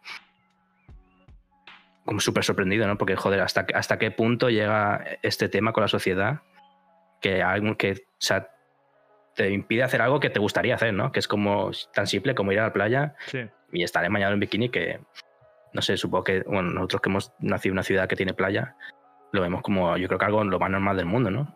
Ir allí. Entonces, sí, sí, pero, pero, yo conozco gente que, que, ha sido así, que ha tenido mm. una juventud distinta por, por tener estos prejuicios. De hecho, lo traía como partidas de Jonah Hill, ¿no? Que el famoso actor ah, que, mm. tenía precisamente, había tenido siempre ese problema y que pese a mm. ello, eh, cuando se ha atrevido a hacerlo, le, han, mm. sale en la prensa como que hace este sin camisetas. Que quiero decir, al final, al final haz lo que quieras, porque si te quieren criticar, siempre encontrarán algo, ¿no? Sí, pero es, es muy complicado porque, a ver, yo como hombre, ¿verdad? Que creo que lo vivimos diferente el tema ser gordo, porque al final creo que los hombres al principio sí nos machacan mucho, nuestra, incluso entre familias y tal, o se ríen de nosotros en el colegio y todo el rollo. Pero llega un momento como que te dan por perdido, es como, ya está, este es gordo y punto, ¿no? Entonces no te, como que dejan de un poco de molestarte, ¿no? Pero las mujeres sí que me da cuenta con mis clientes, seguidores y tal, me cambia un poco la perspectiva de ese tema porque sí que te das cuenta que el machaque no acaba jamás, ¿no? Es como el control a su cuerpo es, es, tan absoluto que al final es que la gente no, no, soporta que estén gordas, ¿no? Es como, pues quédate en tu casa, no salgas, ¿no? Eres gorda, pues quédate en tu casa. es un poco el tema ese, ¿no? Es que es brutal porque el otro día vi el, este, este documental de Taylor Swift, de Miss Americana en Netflix. Mm. Y es que la llaman a ella gorda, ¿sabes? Porque ah, como antes, es que, ese tema ya es ridículo, ¿sabes? Claro, claro. Y, hablamos de gorda, pero si no hablamos de depilación y si no hablaremos de... es que cualquier cosa es, es, es un drama. Ya algún día creo que haremos algún, algún especial de estos por aquí, porque ya vendrá alguien que le afecta de, primeras y ya hablaremos de, directamente del tema. Eh, me faltaba... Espera, que me he dejado. Me falta el caso malo, que no te lo he contado. Ah, bueno, cierto, cierto.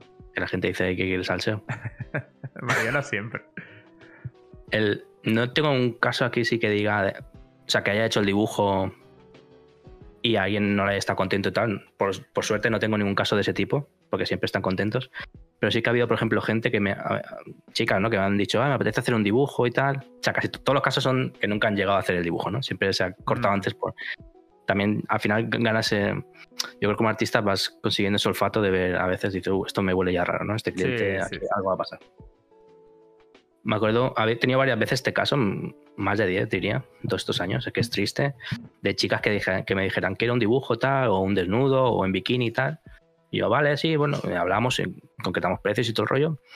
Y al cabo un par de días me acaban diciendo, no, es que he hablado con mi pareja o mi marido, tal, y no, no le ha hecho gracia. Y yo es como, bueno, eh, siempre me da ganas de decirle, bueno, cuando, cuando, cuando te des cuenta del gilipollas que está saliendo y le dejes, eh, mándame otro mensaje y ya te hago el dibujo, no te preocupes. Pero bueno, les, no, les digo, bueno, ¿qué voy a hacer? O sea, les digo, bueno, me da, es que, me da penilla, ¿no? Pues como, a ver, tío, eh, ¿qué más te da? Que, que estoy viendo a tu mujer en bikini, ¿sabes? Como... No. Y esos celos a que vienen ahora, es como triste, pero bueno. Totalmente. Además, sabes que seguramente ese tío mirará fotos de miles de mujeres desnudas cada día y, no le ah, esa, doble moral de... Eso te lo garantizo.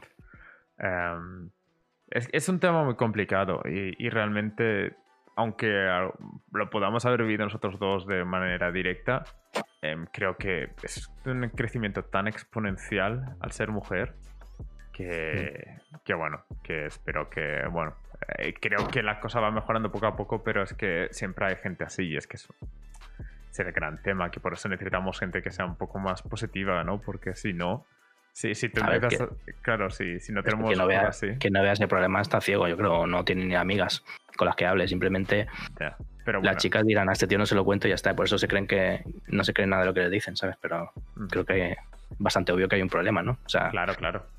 El tema es que puedes cambiar tan fácilmente.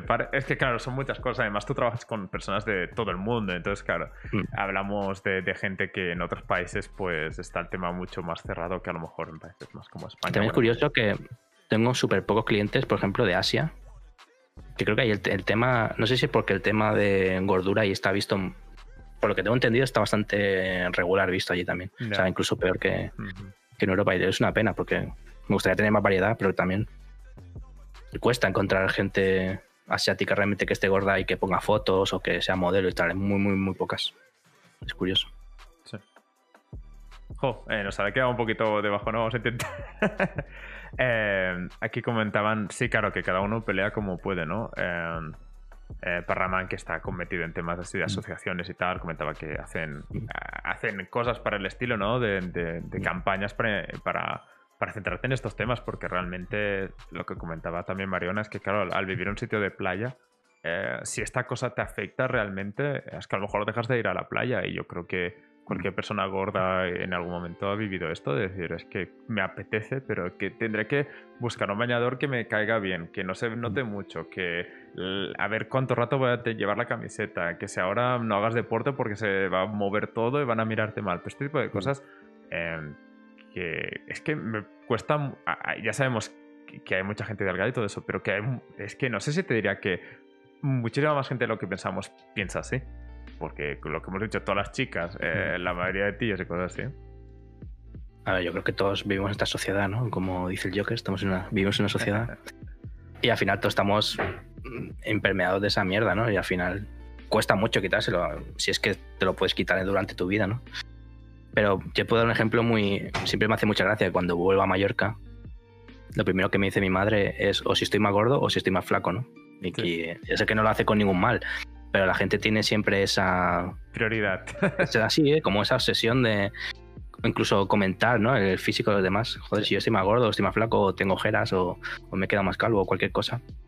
Algunas pueden ser buenas, otras pueden ser malas, pero yo ya lo sé. O sea, no, no necesito que alguien me lo diga que he engordado 20 kilos o que he adelgazado 20 kilos, ¿sabes? Que además siempre que adelgazas es como todo el mundo te aplaude, ¿no? Es como a lo mejor he estado con una enfermedad, a lo mejor tiene depresión y he perdido 20 kilos porque he estado sin comer y estoy menos sano que antes y me estás aplaudiendo sin saber, al menos yo qué sé, ¿por qué estoy más sano ahora, no? Pídeme la analítica algo.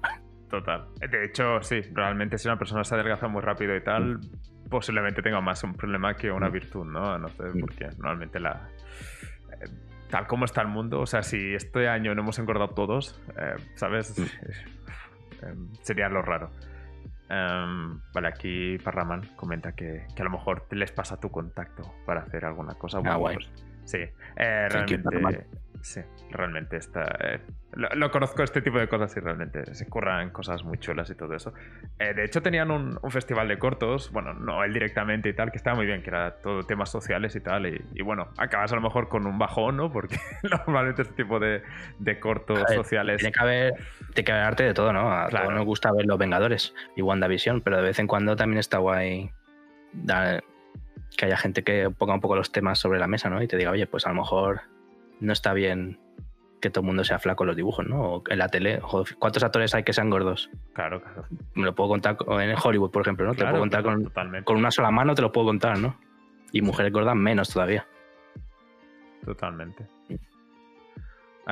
Em, de hecho, ya, ya, que estamos hablando de juzgar y todo esto, eh, ¿Han habido alguna vez que te han juzgado mal por ser artista en sentido de dónde vas? Yo sé un caso, si no lo das tú te lo diré enseguida, pero ¿piensas en algún momento que habéis hecho, me han tratado peor por ser artista que se hubiera dicho que era ingeniero o algo así? A ver, lo único que se me ocurre, no sé si ese caso que tú sabes, es cuando estuve buscando piso compartido aquí en, en Colonia que... Claro, eh, eso, aquí en Colonia, cuando, bueno, supongo que en toda Alemania, cuando buscas piso compartido, pues eh, se hacen como unas entrevistas, digamos, tú vas allí, o sea, tú, en verdad, tú, tú al principio eliges también porque tú eliges los que te gustan, los que no, ¿eh? los que no quieres sí, no pero hay poca, hay poca opción, hay poca opción. Sí, tú eliges los que te gustan, les mandan mensaje, entonces ellos te contestan en plan, vale, hacemos, a, vete tal día, tal hora y hay entrevista. A lo mejor a veces son conjuntas que simplemente vas a ver el piso o a veces, ah, bueno, eso fue cuando buscaba piso solo, vale. No, no, en piso compartido siempre hay entrevista y tal. Entonces te dan hora y vas. Y claro, pues te preguntan que, pues todo, de dónde vienes, qué trabajas, mm, le, falta un poco pedirte el, tipo de sangre que tienes, ¿no? Sí, sí. Y entre todos los que vayan, pues eligen a uno. Y no sé si en algunos casos me ha pasado de decir, ¿de qué trabajas? Y ah, bueno, soy artista y tal. Ah, ¿qué haces? Y enseñarles el Instagram y quedarles cara de, vaya, madre mía, el pervertido este, sí. no lo quiero en mi casa, aquí gastando electricidad todo el día. No, no, no. Claro, porque es verdad que mucha gente, es un poco triste esto, pero mucha gente confunde. O sea, ve una mujer o un hombre desnudo. Bueno, suele pasar más con mujeres, la, la verdad y ya se cree que eso es un algo pornográfico que dices, a ver, tú cuando vas al baño y estás desnudo y te estás duchando, no estás haciendo una peli porno, estás desnudo y ya está, ¿no? Cuando te cambias de ropa estás desnudo y no es pornográfico. Porque un dibujo de alguien que salga desnudo tiene que ser algo erótico. No tiene por qué, ¿sabes? Y es verdad que algunos dibujos sí que son eróticos los míos, pero luego hay otros que simplemente gente que está desnuda, que está sentada, que está tumbada, que se, está gustando, sí, obviamente, porque todo el mundo quiere salir guapo en un dibujo. Nadie me va a pedir un encargo y decirme, sácame lo peor que puedas, ¿no? Obviamente. En el baño. sí, sácame leyendo el periódico en el sofá. No, vale. Pero se quieren ver guapos, pero no lo hacen para citar a nadie, simplemente es para ellos mismos decir, hostia, mira, qué, guapo estoy, ¿no? Y eso no tiene nada de erótico, realmente. No sé, ellos no se ven y se citan a sí mismos, simplemente dicen, joder, soy guapo, o soy guapa, o pero esto, es todo el tema del más 18, ¿no? Que se mezcla mucho, ¿no? De decir, como ya es algo. Un desnudo ya tiene que significar algo sexual y es en plan de. No, no sí, yo, siempre lo digo, que yo estoy en el peor de los dos mundos, porque al hacer desnudos me tratan como si hiciera porno en muchos casos, ¿no? Me, censuran, me, borran dibujos, en Twitch no puedo dibujar la mayoría de cosas, en YouTube menos pero luego no gano el dibujo que gana no gano el dinero que gana la gente que hace porno porque al final hace un fanfiction ahí, yo qué sé, de Final Fantasy, meten ahí a todos follando y, ganan más dinero que yo dibujando gente normal desnuda, ¿no? Pero bueno, tampoco me gustaría hacer eso, o sea que tampoco no pasa nada. Pero me da rabia que me censuren cuando no hago porno, realmente. A ver, sí que he hecho algunas cosillas y tal, pero no es lo que suelo hacer. Eh, sí, pero han sido más encargos que otra cosa. No ha sido Y de hecho, últimamente, ahora, eh, joder, me, me, escribió una chica diciendo, oye, me has puesto el dibujo tuyo, tal, que te hicimos, y me han escrito gente, seguidores tuyos, mandándome mensajes privados en plan, hola guapa y tal, y me quedé como, hostia, tío. dije, pues pásame los nombres que estos los voy a meter el hachazo, porque no quiero gente. Lo último que quiero es que, la gente, claro, que se sienta mal con. Es que eso es ridículo, ¿sabes? O sea, comes un dibujo de alguien y dices, le voy a mandar un mensaje para ligar con esta persona. Es que es, que es muy triste. No sé. Al menos a mí me lo parece. Dice Mariona que a ver si haces porno de furros. No sé yo. ¿eh? No sé. No sé, no sé. Hice un, solo tengo un dibujo medio furro de una chica con orejitas y la gente le gustó. O sea que a lo mejor, a lo mejor tendría que tirar más por ahí. Sí, bueno, es que ya sabemos dónde está el dinero. Eh, eso es así. Sí, a ver. Pero, a ver, no es que tampoco me disguste, pero no me veo, no me, no me gustaría ser un artista haciendo porno todo el rato, pues como. Una, una vez trabajé con una empresa alemana, además, de juguetes eróticos y tuve que hacer unos. Y me que eran dibujos muy como muy esquemáticos y tal, ¿no? Sobre gente teniendo sexo, utilizando los juguetes y tal. Y ya ese día que tuve que, bueno, esos días que tuve que estar buscando fotos para usar de, inspiración y tal, ya es que era, joder, qué coñazo. ¿no? Imagínate estar ahí trabajando y estar buscando. Uy, te caes. Me han caído los bueno, te voy a ir contando. Imagínate estar ahí, tener que buscar referencias para dibujar a gente teniendo sexo y tal. Era como, qué pereza, ¿no? No sé, no me gustó mucho la experiencia. No, no, como, total, total a un día que otro vale, pero como norma diaria es como, me costaría, la verdad. Em, sí, no sé, yo imagino que no es lo más mm. bonito del mundo, despertarte y ponerse a hacer estas cosas. Eh, vuelvo a comentar por aquí dónde puedes seguir a Tony. Eh, lo tienes en Instagram, Patreon, Twitch, TikTok, Twitter también. Eh, ¿Cómo ¿Cómo llegas a este punto de decir, bueno, vamos a hablar de cada cosa, ¿no? Instagram es donde empiezas, está claro que mm. es un sitio para artistas cuando empieza Instagram, ahora ya no sabemos lo que es, pero cuando empezó mm. era más eso. ¿Cómo empiezas con Patreon? ¿Cuándo ves el momento y dices, va, voy a intentar abrir un Patreon a ver cómo va? Pues ya lleva un tipecillo Patreon, lleva un par de añitos, no, no creo que tanto, a lo mejor lleva un abierto, o al menos siendo famoso un par de años. Y claro, yo pensé, dije, hombre, al final mm, me viene como anilla al dedo un poco, ¿no? Porque si como no soy un artista que se. Que, o sí que trabajo con encargos, pero encargos de gente, ¿no? No trabajo con empresas a lo mejor, que es lo que mucha lo que suele tirar para adelante, ¿no? Entonces. Yo dije, voy a buscar un sistema en el que la gente me pueda apoyar, porque claro, no todo el mundo se puede gastar dinero o que le apetece dibujarse a sí mismo, ¿no? A lo mejor, yo qué sé. A lo mejor hay gente que tiene dinero, pero no le apetece desnudarse y que le hagan un dibujo, ¿no? Entonces, a lo mejor le apetece apoyarme, pero no, no lo hacen porque no tienen un sistema. Entonces, quieras que no, Patreon te da un sistema muy bueno que la gente te apoye, ¿no? De una manera más o menos, bueno, bastante sencilla y barata, ¿no? En general. Entonces, no sé, me interesé, investigué y tal y lo monté. Y bueno, ahí va tirando. La verdad es que no es mi prioridad absoluta porque, aunque me fuera bien Patreon, me, me sigue gustando hacer encargos porque como me veo más conexión con la gente, ¿no? Porque creo que por lo que yo hago, si simplemente dibujase gente anónima o tal, creo que no calaría tanto como hacer gente real, ¿no? Que, me manden ellos las fotos que, y decidamos juntos cuáles son más guays y tal para el dibujo. Creo que, que gusta más a la gente que no que yo simplemente me pusiera a hacer lo que quisiera, ¿no? Pero es verdad que lo, lo, único malo de los encargos es que a lo mejor no me da toda la variedad que a mí me gustaría, ¿no? Porque claro, no puedo decir a mi cliente, oye, pues tú no eres, no tienes una discapacidad, o tú no eres negro, o tú no eres gordo, o me alguien flaco, pues también le voy a dibujar, ¿no? No, pasa. no hay que hacer aquí a los pobrecillos también se merecen que les dibuje. Claro. Pero bueno. ¿Y el paso al TikTok? ¿Cómo, cómo fue eso? La verdad, a mí me gusta TikTok, hay mucha, mucha risa. A ver, no, no, estoy ahí todo el día, tampoco lo miro mucho, pero las veces que he estado mm, me ha parecido gracioso. También es como todas las redes sociales, al final. Si, si sigues a gente que te interesa, al final ves cosas que, interesantes, ¿no? Está claro que si te, si te metes en la parte de explorar, te sale mucha mierda, ¿no? Eso está claro. No, simplemente a mí me pareció que iba bastante bien con el arte, ¿no? Yo vi muchos artistas que te metieron y al final es que es interesante, ¿no? A mí me gusta ver cómo... A lo mejor en YouTube a veces se puede hacer pesado, ¿no? Por ejemplo, un vídeo de una hora de un artista, pues a lo mejor se puede hacer largo, ¿no? Pero un vídeo así de 15 segundos, joder, que no puede, o 30, no sé lo que dura, bueno, 15 o 30 creo que son, le puedes elegir, pues a quien no le gusta, ¿no? Entonces empecé, tampoco le doy mucho, ¿eh? voy haciendo uno de vez en cuando porque mira, pero la verdad es que me fue bien con la tontería. El problema que hay es lo, que pasa en todas estas redes, que es una censura que flipas. O sea, es, la, la, que he usado es la que más tiene. O sea, como pongas un culo al aire, por ejemplo, es que ese dibujo ni siquiera se llega a publicar. O sea, se publica, está en cero views y a cabo de unas horas te lo borran, ¿sabes? Hay, hay gente que se. No sé si es que mi cuenta la tienen ahí flag o algo, pero hay gente que se dedica a filtrar todo. O sea, ven todo lo que se pone. Y no sé cómo lo hacen, pero deben tener un equipo loquísimo de gente mirando. Pero bueno, la, la, esto en sí me gusta. Lo que no me gusta es que haya tanta censura, que, que no puedes. No te digo ya que pongas desnudo. Bueno, medio, lo medio entiendo ya. no lo entiendo, pero ya al final me, me he acostumbrado. Pero un culo con un tanga, ya lo veo exagerado, ¿no? No sé. Sí, bueno, entre que es una aplicación de China y bueno, una mm. aplicación que empezó con gente muy, muy joven y todo el tema, imagino que tienen unos. Bueno, un proceso bastante mm. explícito de todo lo que pueda malinterpretarse, malinterpretarse y todo eso, pues, pues baneado, que es un poco lo que comentábamos antes, ¿no? Que hay que entender si estamos haciendo algo sexual, algo erótico, o estamos mm. simplemente dibujando cuerpos y, ya está. No sé, pero. Yo creo que el problema de estas redes es que ni siquiera te dan lugar a que tú te expliques, ¿no? Porque ahí ven algo, claro, a lo mejor te, alguien te... Eh, bueno, ahí en, TikTok deben tener hasta algoritmos, ¿no? Para mirarlo ya, pero si alguien te, te, como si te reporta, ¿no? Un dibujo. Entonces el moderador me imagino que va a 2000 por hora reportando, mirando todos los reportes y tal. Ves un desnudo, directamente lo borra, ¿no?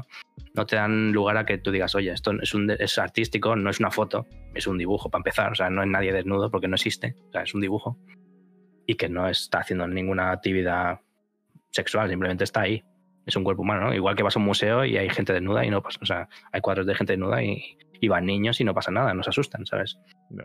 Mm, no sé, los niños también tienen cuerpos, ¿no? No, no tiene nada de malo. Ya, pero este tipo de censura es muy fácil, ¿no? A lo mejor es... Sí, al final es lo más sencillo.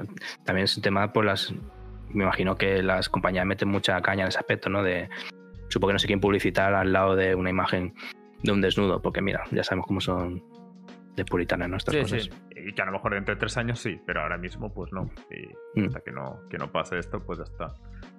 Em, yo TikTok eh, sí, eh, realmente es lo mismo que comentabas. Eh. Em, y yo no lo he usado mucho, ah, mm. pero sí que ves que hay contenido para toda la gente y bueno, pues hay gente que sube cosas nazis y hay gente que sube cosas súper positivas de, yo qué sé, de explicar casos privados que a lo mejor te abren los ojos de que esto es más normal de lo que tú pensabas o cosas así, ¿no? Que al final es lo que cuesta. Pero entiendo que parte de la de que sea tan famoso debe ser también, no sé si es que ha sido mi caso especial, pero es que subí de seguidores, pero una cosa rapidísima. O sea, yo creo que tienen puesto ahí el el algoritmo, en plan, cuando entra alguien nuevo, meterle ahí a todo el mundo, que te vea a todo el mundo, ¿no? Entonces la gente como que se emociona más, ¿no? y yo creo que tiene un algoritmo muy bueno de ligar contenido, ¿no? De alguna manera, igual que tienen igual que tienen algoritmos rápidos para censurar, creo que tienen algoritmos rápidos para enlazar gente que tiene estilos parecidos, ¿no? Un poquito como Spotify cuando recomiendan canciones que antes a lo mejor sí que te escuchabas rápido y de repente metían reggaetón, pero últimamente es como es, encuentras Justo otro día, que te gustan que, otra cosa. Justo el otro día en Spotify entré en, donde tienes tú los, discos guardados, ¿no? Los que te gustan y tal. Y estoy viendo unos cuantos, me bajé como abajo del todo, ¿no? Digo, a ver los que guardé al principio, ¿no? Me apetecía escuchar algo más, como más antiguo, ¿no? Y estoy mirando unos cuantos y digo, ah, estos me gustan mucho. Y de repente me di cuenta que todos esos discos no los tenía guardados. Eran, que al final había recomendaciones y estaba viendo recomendaciones y todo, me, encantaban todos esos discos y fue como, ostras, me tienen caladísimo, ¿eh? Sí, sí, sí.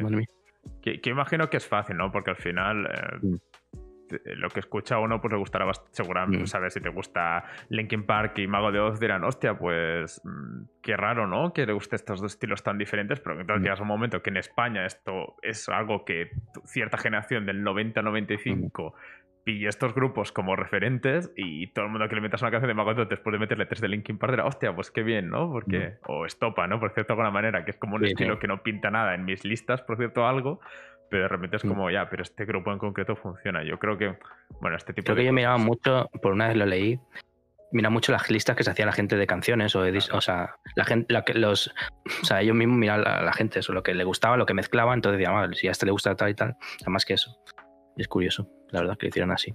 Sí. Em, y bueno, llegamos a Twitch, ¿no? Que a lo mejor es lo más reciente. Bueno, no sé si TikTok más o menos fue del mismo tiempo. Pero llegaste a un punto que dijiste, bueno, estuve metido en el tema, ¿eh? De, dijiste, bueno, voy a, voy a probar esto de streamear, cómo funciona.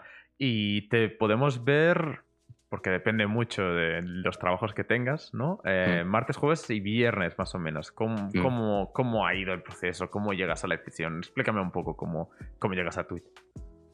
A ver, como gamer TM, me gusta mucho Twitch, ¿no? Entonces, es verdad que no veo mucho... Al principio no me gustaba tanto porque no soy muy de ver gameplays. A lo mejor sí que me gusta más rollo tipo Isaac o cosas así, ¿no? O sea, rock y juegos así que no tengan historia eso sí que me gusta más verlo, ¿no? O empecé mucho con el Hearthstone. Sí, es verdad, creo que empecé con el Hearthstone, ahora que lo dices, ahora que recuerdo. Veía muchos pros jugando y tal. Y siempre es una plataforma que me ha gustado muchísimo. Entonces, cuando vi, meter, vi meterse tantos artistas y tal, dije, oye, pues podría probarlo, ¿no? Es verdad que por mi trabajo es complicado porque ya me metieron un ban al principio de tres días. y encima no era, ni siquiera era un desnudo, ¿no? Era, creo que era una chica que sí que estaba desnuda, pero que se estaba tomando los pechos con las manos. Ya.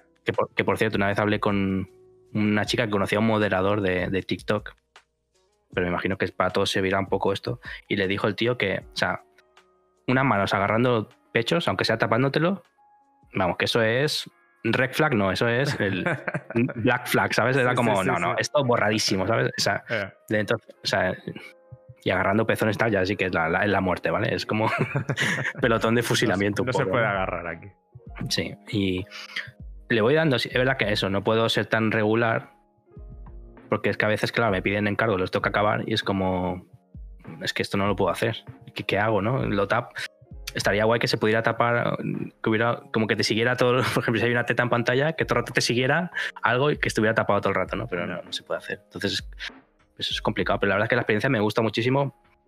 Más que nada, yo no lo hago con ánimo de realmente de ganar muchos seguidores aquí ni tal. Lo hago más porque me, me, gusta que haya gente allí, ya no solo para que vea el arte, que también lo veo interesante, sino porque me escriben y lo hacen como más ameno para mí. O sea, yo lo hago para mí mismo, para no aburrirme trabajando. Normalmente yo siempre estoy pues dibujando, estoy viendo YouTube, estoy viendo, escuchando podcast y tal, pero que esté allí la gente hablando o a veces les pregunto en plan, este fondo, ¿qué os parece? O este color de ropa, tal, y le voy preguntando y me parece súper divertido, la verdad. Entonces siempre que lo he hecho, me lo pasa muy bien. Pero claro, es verdad que es cuando estás ahí con tres, con un view o con, que eres tú mismo, al principio es como, hostia, eh, es durillo. Pero al final llega un momento que he quitado, ya no sé si lo veo que él, si hay o no, yo siempre estoy ahí. Si alguien me escribe, pues me hace compañía, la verdad. Y siempre que puedo, pues me voy metiendo. De hecho, para los que no lo sepan, lo he comentado cuando hacía yo los primeros directos por la mañana ahí a solas o bueno, con poquita gente. Mm. Comentaba un poco eso, que para mí era la inspiración, era un poco eso, por, por la referencia que me habías dado tú, decir, aunque no haya nadie, eh, vale más la pena hacer, no tener este feedback de la gente, estar por ahí, hablar de vez en cuando y todo eso no sé, es como que, lógicamente, que tengo muchos referentes de gente que cuando entran hay 10, 20, 30 personas, pero me gusta también tener, tener estos referentes de decir, mira, hoy estamos tres aquí, estamos dos, estamos uno, estoy hoy solo, o a lo mejor te están viendo cinco, pero nadie está en el chat, ¿no? En ese momento no les pillas bien y tal. Y, y, eso de decir, bueno, pues si no hay nadie, no hay nadie. Tampoco no sé, a mí, a mí me gusta pensarlo así y bueno, tienes la suerte que puedes seguir trabajando con todo el tema, pero a mí yo lo pienso también días así, cuando veo que no hay mm. nadie o no hay mucho movimiento, pienso también en el sentido de, bueno, es lo que estaría haciendo yo solas, que es jugar, pues bueno, mientras voy explicando algo y ya está, ¿no? Y sobre todo el tema artístico, que es que realmente si tienes que hacerlo ya de por sí, o lo vas a hacer, no estás perdiendo nada realmente por hacerlo online o no. Incluso yo creo que ha habido días que he trabajado más por estar online que, que si hubiera estado, a lo mejor si hubiese estado offline, a lo mejor me habría distraído más porque te metes en Twitter o te metes en cualquier sitio y a veces te distraes, pero cuando estás centrado, estás en directo, pues quieras que no te centras más, ¿no? Aunque sí que es verdad que el chat te puede distraer un poco y tal, pero esas dos o tres horas que te tires ahí, o hay gente que se tira más dibujando, pues las haces del tirón y es mucho trabajo. O sea que yo lo veo interesante para los artistas, yo se lo recomiendo. Sí, y yo también lo veo muy bien, en el sentido de eh, lo que comentabas antes, ¿no? Que en vez de escuchar podcast, pues haces tú el podcast un poco, ¿no? Mientras vas mm. trabajando, vas hablando y todo eso, porque lo bueno de ser artista, que puedes como hacer otra cosa a la vez y... Mm. No sé, me imagino que si tienes muchísima gente debe ser más, debe distraer más. Pero bueno, la mayoría, no es el caso de la mayoría de gente, entonces eso lo recomiendo. Bueno, creo que si tienes muchos más, pues ya te vives de eso a lo mejor. No sé, es como que dependiendo de la cantidad siempre, siempre puedes limitarlo de alguna manera. Bueno, el tema artístico no lo sé, porque la mayoría de gente que entra en Twitch es más por tema gamers, o bueno, hoy en día también, ah, creo que iba ahí y, bueno, no me acuerdo el nombre del otro, que también muy famosos han abierto más este tema de hablar y no tanto jugar. Play, Eso, Play. Sí, y bueno, que también hay gamer, ¿no? Pero bueno, que creo que está abriendo mucho más, ¿no? Quizá en unos años sí, sí, total, total. Al final estoy haciendo esto porque he visto que puede mm. funcionar, no, mm. no hay que engañarse. A mí, yo el tema de entrevistas, pues pensaba que no iba a funcionar demasiado bien, pero realmente puede funcionar tan... Bueno, de hecho ahora mismo te puedo explicar que funciona mejor que cuando yo juego Overwatch por, a solas, mm. ¿sabes? Por cierto, de alguna manera. es así. Pero eso porque eres muy malo. Está bien, lógicamente. No, pero yo, por ejemplo, yo cuando, cuando veo YouTube y tal, sí que veo muchas entrevistas a veces. La verdad es que es muy interesante. Sí. Yo creo no sé si la mía lo será, pero a mí las que yo he visto me han parecido interesantes. Sí, pero también me sorprendió porque eh, justo la semana pasada, hace dos semanas o la semana pasada, hacemos el especial de WandaVision, eh, que puedes ver ya en mm. YouTube. Y y comentábamos eso, que había funcionado mejor que los highlights, que para mí es un vídeo. Quiero decir, a ver si de primeras te entra mejor un vídeo de highlights, ¿no? A lo mejor mm. porque es como más cortito y mm. todo eso. Pero realmente el World de WandaVision lo ha visto más gente, así que, bueno, son, bueno, es un poquito lo de siempre, ¿no? Tampoco sabes cuál es la fórmula del éxito. Te intentas hacer un mm. producto bueno y lo que, funciona. Eh, por favor, parad de. es que encima todos escrito en el chat metiéndose conmigo en el Overwatch. Muy bien, estupendo. Eh, pero nada. Eh, es un poquito lo que hay. Em, hablando de videojuegos y hablando de streaming y todo eso, eh, mm. siempre ha habido un tema, eh, bueno, que es un tema entre nosotros, que murió muy rápido, nació muy fuerte y murió muy rápido. Fue un poco como un espartano, ¿no? De esos que mm. tiraban a, para que se hicieran fuertes, pero el mm. nuestro no, no, duró mucho.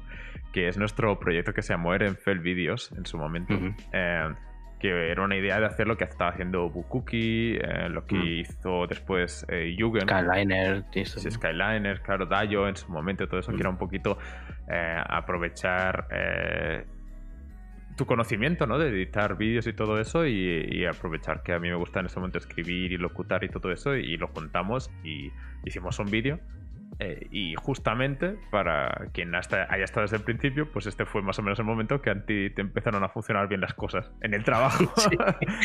Sí. Y, todo eso, no sé. ¿Cómo lo viviste eso? Fue una buena experiencia, ¿no? La verdad es que sí, yo creo que nos quedó muy bien, ¿no? El vídeo. A ver, no es que yo sea aquí el montador de la leche, pero bueno, siempre me, no sé, siempre que me, me ha interesado, la verdad. O sea, creo que podría haber sido otra rama de trabajo, ¿no? En mi vida si no hubiese tirado por el arte. A mí siempre me han gustado muchas cosas, me gusta mucho la fotografía, me gusta de todo. Escribir, pero bueno, mira. Y la verdad es que creo que nos quedó muy bien. Es, cierto que justo, mm, no recuerdo exactamente, pero sí que, es que creo que fue exactamente el mismo tiempo, ¿no? Que, que de repente me, me empecé a tener muchos seguidores en Instagram de golpe. A ver, o sea, lo mío siempre fue, o sea, fue escalando, escalando, ¿no? Pero justo en ese año tuve dos dibujos que, que pegaron bastante fuerte y a lo mejor me gané 10.000 seguidores de, en un par de semanas y fue como, ostras, ¿qué está pasando? ¿no? Me empezaron a llegar encargos y tal y fue como, hostia, pues voy a tener que ponerme a trabajar. Tampoco es que el vídeo lo hiciéramos en una tarde. Entonces fue, unos cuantas semanas que claro también. Sí, un par de semanas. Y no de, Pero la verdad que me gustó la experiencia, ¿eh? me gustó. Sí, de hecho, eh, siempre que quedó ahí no abierto la posibilidad de hacer algo en el futuro, pues ya se verá mm. si se puede. Pero bueno, sobre todo el tema de, que ser freelance, como es en tu caso, pues es complicado encontrar el tiempo para todo. Es así. Es que cuando eres freelance, es que es muy complicado explicar si no lo eres, porque la mayoría de gente pues eso va a trabajar y cuando llega a casa, lo máximo que se lleva del trabajo, a lo mejor si tiene problemas con, se pelea con tal o con el jefe o con algún esto, ¿no? Pero cuando eres freelance, es que mm, creo que es muy, muy, muy difícil desconectar al 100%. O sea, siempre aparte que este sentimiento como de culpa de decir, ostras, si estás jugando ahí al loop giro, dices, hostia, ahora podría estar trabajando ¿eh? más horas, o podría estar haciendo esto, o ves tu agenda que tienes toda la lista de cosas que tienes pendientes y dices, joder. y no debería, ¿no? Porque yo creo que es por esta cultura que tenemos hoy en día del trabajo, ¿no? Y no, no, o sea, que no tiene nada de malo desconectar, de hecho es buenísimo, ¿no? Pero no sé, es que no es, es muy difícil de desconectar realmente. Y que también pues siempre tienes mensajes, siempre tienes cosas que hacer. Eh, la gente levanta la mano en el chat. Eh, I, feel you. Sí. Y es que es muy complicado. Y, pero bueno, de verdad que últimamente, estos últimos años sí que aprendí un poco más a, a relajarme más y coger más tiempo. De verdad que creo que no he estado en ningún solo día que no haya mirado, aunque sea el, es, es, muy difícil, no mirar aunque sea el Instagram. Creo que debería hacerlo, ¿no? En plan, el domingo, aunque sea desinstalarme el Instagram del móvil y no mirarlo más, ¿no? Sí. Pero siempre tienes esa tentación de que si te mandan un mensaje, pues claro, dices, a ver si me mandan un mensaje y es un encargo, que muchas veces lo es, ¿no? Es como, hostia, a lo mejor, a ver si la persona no le contesta a tiempo y se va a desinteresar, que al final no, no pasa, ¿no? Pero tienes eso ahí en la cabeza, no sé, es complicado, la verdad, es un mundo... Yo no, no digo que haya que ser de una pasta especial para ser eh, freelance, porque yo soy un tío normal y corriente, pero sí que recomiendo a la gente que se lo piense mucho porque es, es complicado ¿eh? en, ese, en ese aspecto. Además, no saber, sobre todo si eres freelance, porque al final, si trabajas para alguna empresa y tal, pues quieras que no, aunque trabajes de artista, ¿no? Eh, te pueden contratar en empresas y siempre tienes el mismo, supongo que tienes siempre el mismo sueldo, ¿no? Pero eso de no saber un mes para otro lo que vas a cobrar el siguiente tal, es, y, y, toda esta carga de trabajo que te estoy diciendo a veces es complicado, ¿no? A lo mejor una semana tener que hacer tres encargos y la siguiente no tener nada, mm, no todo el mundo lo puede llevar, o sea, ojo con eso. Sí, de, hecho, eh, para mí es una es una cosa muy importante por, por, tener en casa gente que ha tenido que ha sido como autónomo, que no es exactamente lo mismo, creo, eh, pero sencillamente ser este de meses de, bueno, pues habrá que controlar qué comemos y meses de decir, bueno, festival, ¿vale? Nos vamos de vacaciones, todo pagado, ¿sabes? Es decir, de este vivir en, en a veces sí, a veces no, ¿no? Es, es un poco... Eh. Es que está el tema, primero está el tema autónomo, que ya de por sí, de lo que tú dices, ¿no? Sobre todo el tema sueldo, Nunca, cualquiera que tenga un negocio pues lo sabe, ¿no? Que no, A lo mejor algunos son más eh, menos volátiles que otros, pero bueno, siempre está esa duda, ¿no? Que nunca sabes de aquí a tres años. Si no es del mañana, puede ser de tres años, ¿no? Que no sepas lo que vas a cobrar. Pero es que luego, aparte, el tema freelance es, es a más, ¿no? Digamos, a mayores, porque ya no solo que seas autónomo, sino que encima mmm, estás como muy por tu cuenta, ¿no? No es que tengas un local que a lo mejor puedes tener a tu gente ahí que va yendo cada día o que tengas un negocio montado que la gente va. Sí, horario. sí, exacto. Encima, si trabajas en casa ya, bueno, la locura. es el combo loco, ¿no? De volverse loco, pero bueno. Pues hay mucha gente a veces me pregunta, mucha gente que le gusta mucho dibujar, le gusta mucho el arte, y a veces me pregunta, dice, ¿me, me recomiendas dejarlo todo y hacerte artista, hacerme ilustrador? Y le digo, a ver, está muy guay, inténtalo si quieres, pero que sepas esto, esto y esto y esto, ¿sabes? Que no, quizá a lo mejor hay gente que le vale más la pena tenerlo de hobby, como puede ser en tu casa tocar la guitarra y no tener un grupo de música, a lo mejor te sale más a cuenta que no estar ahí trabajando y al final volverte loco por una cosa que simplemente te gusta sin más, pero no tiene por qué ser tu trabajo, ¿no? O sea, hay que pensarlo muy bien. Que yo, bueno, yo lo recomiendo, obviamente, pero bueno, que lo tengáis en cuenta. Sí, es difícil saber hasta qué punto em, estás perdiendo dinero, ¿no? Es decir, mm si hago un parón y todo eso, ¿estoy perdiendo dinero o, no? Sí, en el, tema de pararse, sí. El, problema es que si al final nunca paras, tu trabajo se va. La calidad de tu trabajo va a ir para abajo. es que no, no. O sea, yo, por ejemplo, había días que tenía que hacer dos encargos y cuando llevas X horas dibujando, yo hablo de mi caso que el que conozco. Cuando llevas 3, 4 o 5 horas dibujando, tu cabeza dice, oye, para ya un poquito, ¿no? Entonces ahí tienes que ponerte ya pues, a mirar emails o a hacer otras cosas, o mejor si desconectas si puedes, pues mejor. Pero no puedes tirarte 10 horas dibujando al día porque al final vas a dibujar un churro. Y si al día siguiente te pones de nuevo, va a salir mejor. En una hora al día siguiente lo vas a hacer mejor que las últimas 3 horas que has estado ese día dibujando. Y eso es así.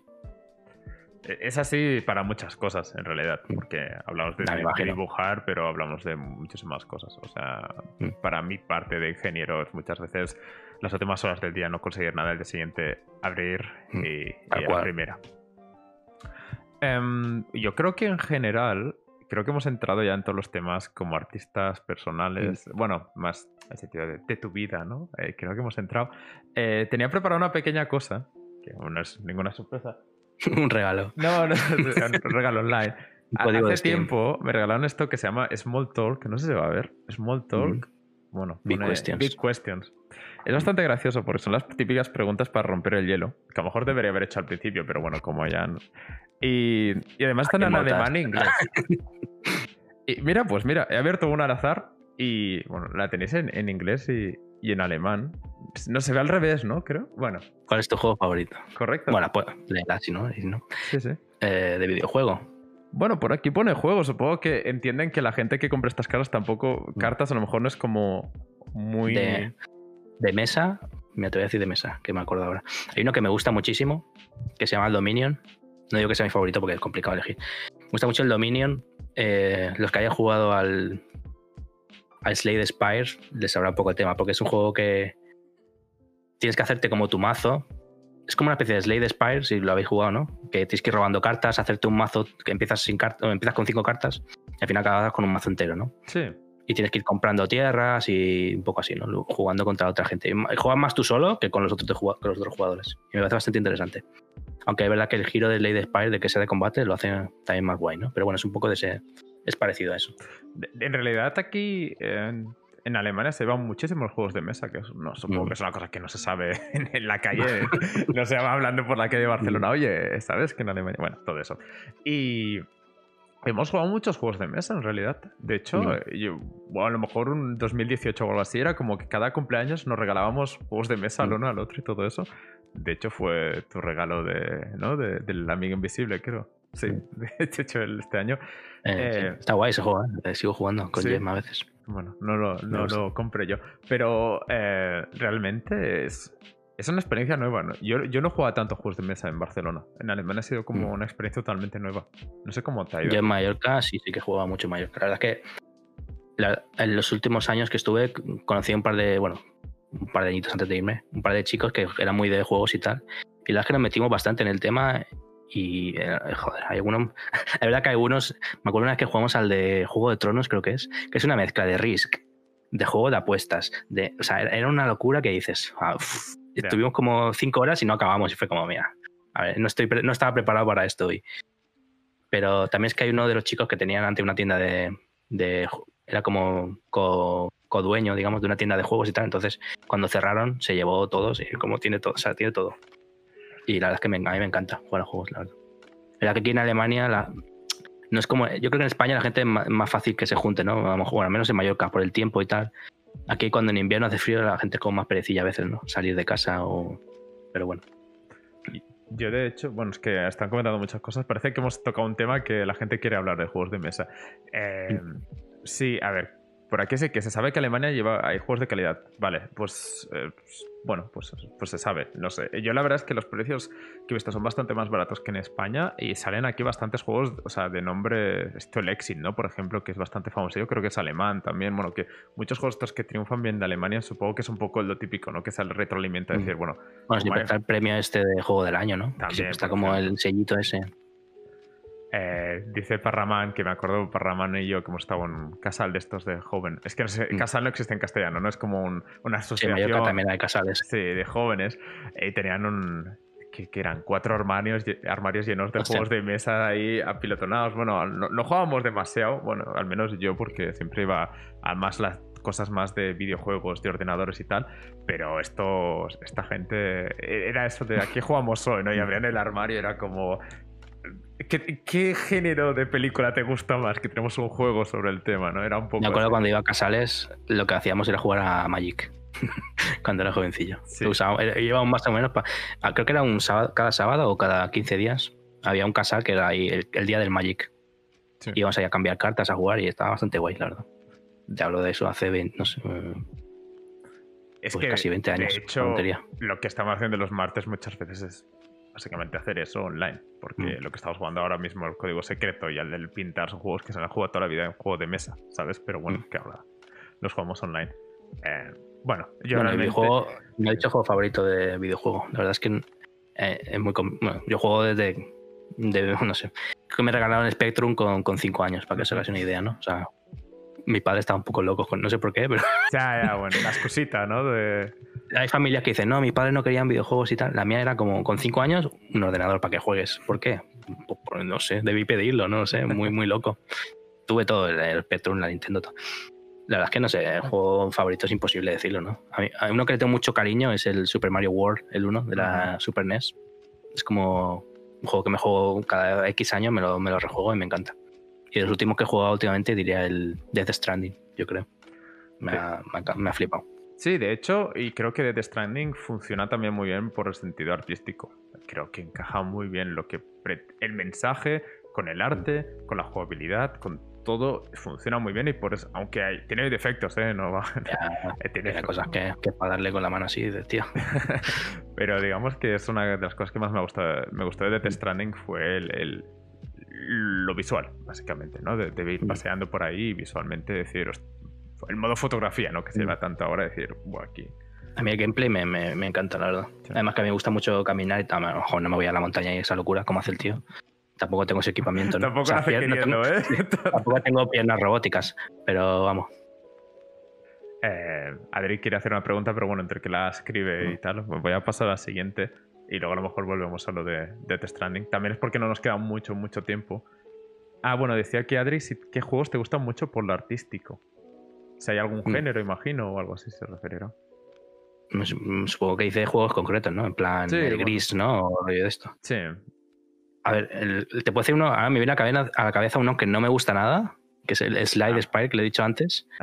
Que, Sí. que el pobrecillo, que si, estuvi- si tuviera mejores gráficos me encantaría, pero es que, hostia, me cuesta. ¿eh? Pues la verdad es que, por ejemplo, hombre, no, que tampoco quiero ser tan obvio, ¿no? Ahora decir aquí el gris, por ejemplo, pues es una puta locura, ¿no? Obviamente. Mira que me pareció un poco aburridillo el juego, no nada en contra, porque al final las mecánicas son las que son, ¿no? Y a ver si, si tiene mucho, como en mi caso he jugado muchas plataformas, al final este tipo de juegos, pues se quedan como aburridillos, ¿no? Pero el gris me encanta. Otro que me gustó muchísimo es el, el Inside, por ejemplo, me gusta mucho. Uf. Sí, Me parece una locurita, la verdad. sí. A, a mí. Inside, Gris. Bueno, es que es lo que decías. Inside, a lo mejor, al, al- ganaría, ¿no? Una batalla contra Gris y comienzas a mirar todas las cosas, de detalles y tal. Mm.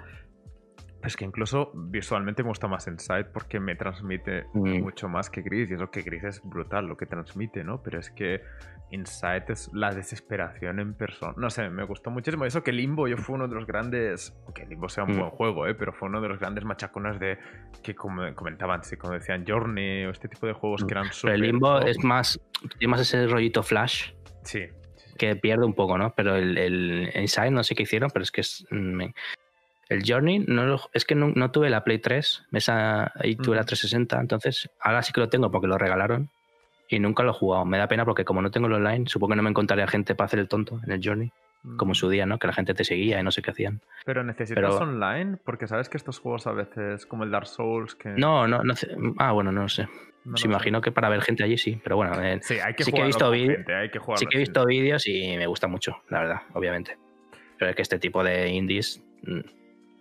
Mm, A mí la verdad es que todos los que sean de pixel bien hecho me encantan. Me gusta mucho el pixel art, supongo que por ser un viejete. Por ejemplo, ahora últimamente he estado jugando al Loop Hero, que la gente dice, ay, qué feo es y tal. Es verdad que el mapa y tal, pues es muy sencillo y tal. Pero todos los sprites de los personajes mm, me encantan. O sea, Mm. me parecen flipantes, o sea, son súper chulos. Es lo que dices, es más fácil triunfar cuando haces píxeles a lo Mario, ¿no? Que es lo que la gente ha Mm. vivido toda la vida, ¿no? Que cuando haces píxeles a lo. Bueno, a esto, a Loop Hero o Slade Spire o, o cosas así. Eh, un juego de pixel que me gusta. Bueno, es que no está un poco pixel, pero bueno, quiere decir que Fez es más fácil que guste. No porque Ah, sí me encanta. porque visualmente es, es más bonito en general. Em, Bueno, me gustó, en su día me gustó muchísimo el. ¿Cómo se llama el, el que hizo? Ha pasado un vídeo. Eh, ay, no me sale el nombre ahora. El que, que era una plataforma de la 360, que fue de los primeros indies que salieron, que ibas atrás en el tiempo y tal. Ay, no me sale. No sale. a ver si Ah, alguien no. en el Bueno, chat está despierto y nos puede comentar. ¿Qué vas a de Jonathan Blow. Es que, mira, me sale el tío no Ah, el nombre Braid, juego. claro, Braid. Braid. Mm. No me salía el nombre. Ese, por ejemplo, me gusta mucho en su día. Eh, estamos todos en casa metidos, tenemos compañía, no, no os asustéis, no es ningún fantasma, estamos, vivimos con gente. Eh, sí, Braid, bueno, yo es que esa esa época que cada juego que salía indie parecía que era el mejor juego que había salido en la historia, ¿no? Porque salía Braid y a la semana siguiente te salía eh, Super Meat Boy y a la semana siguiente, o sea, era como que, madre mía, qué locura. Pero bueno. Ah, me acuerdo de uno que me gusta mucho también, el Vanquish. Me gusta ese rollito Ah, también. mira, pues totalmente. mecha, tal japonés, me gusta mucho también.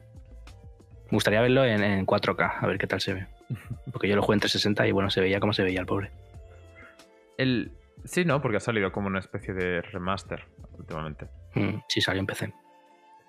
Em, la verdad es que, bueno, voy a seguir con estas preguntas random, pero... eh, qué risa el Vanquish. Bueno, no sé si, si es, lo que se A ver, tiene un toque humor chorra, tiene el juego, la verdad. Em, Ah, que tienes un botón para fumar, eh. Partiendo de- ahí. bueno, en, en, en, en Death Stranding tienes uno para mear, que no es un botón, es una combinación de botones, pero bueno. Mm. Em, te iba a comentar, aparte de videojuegos, que sé que te gustan muchos, pero también eres bastante cinéfilo.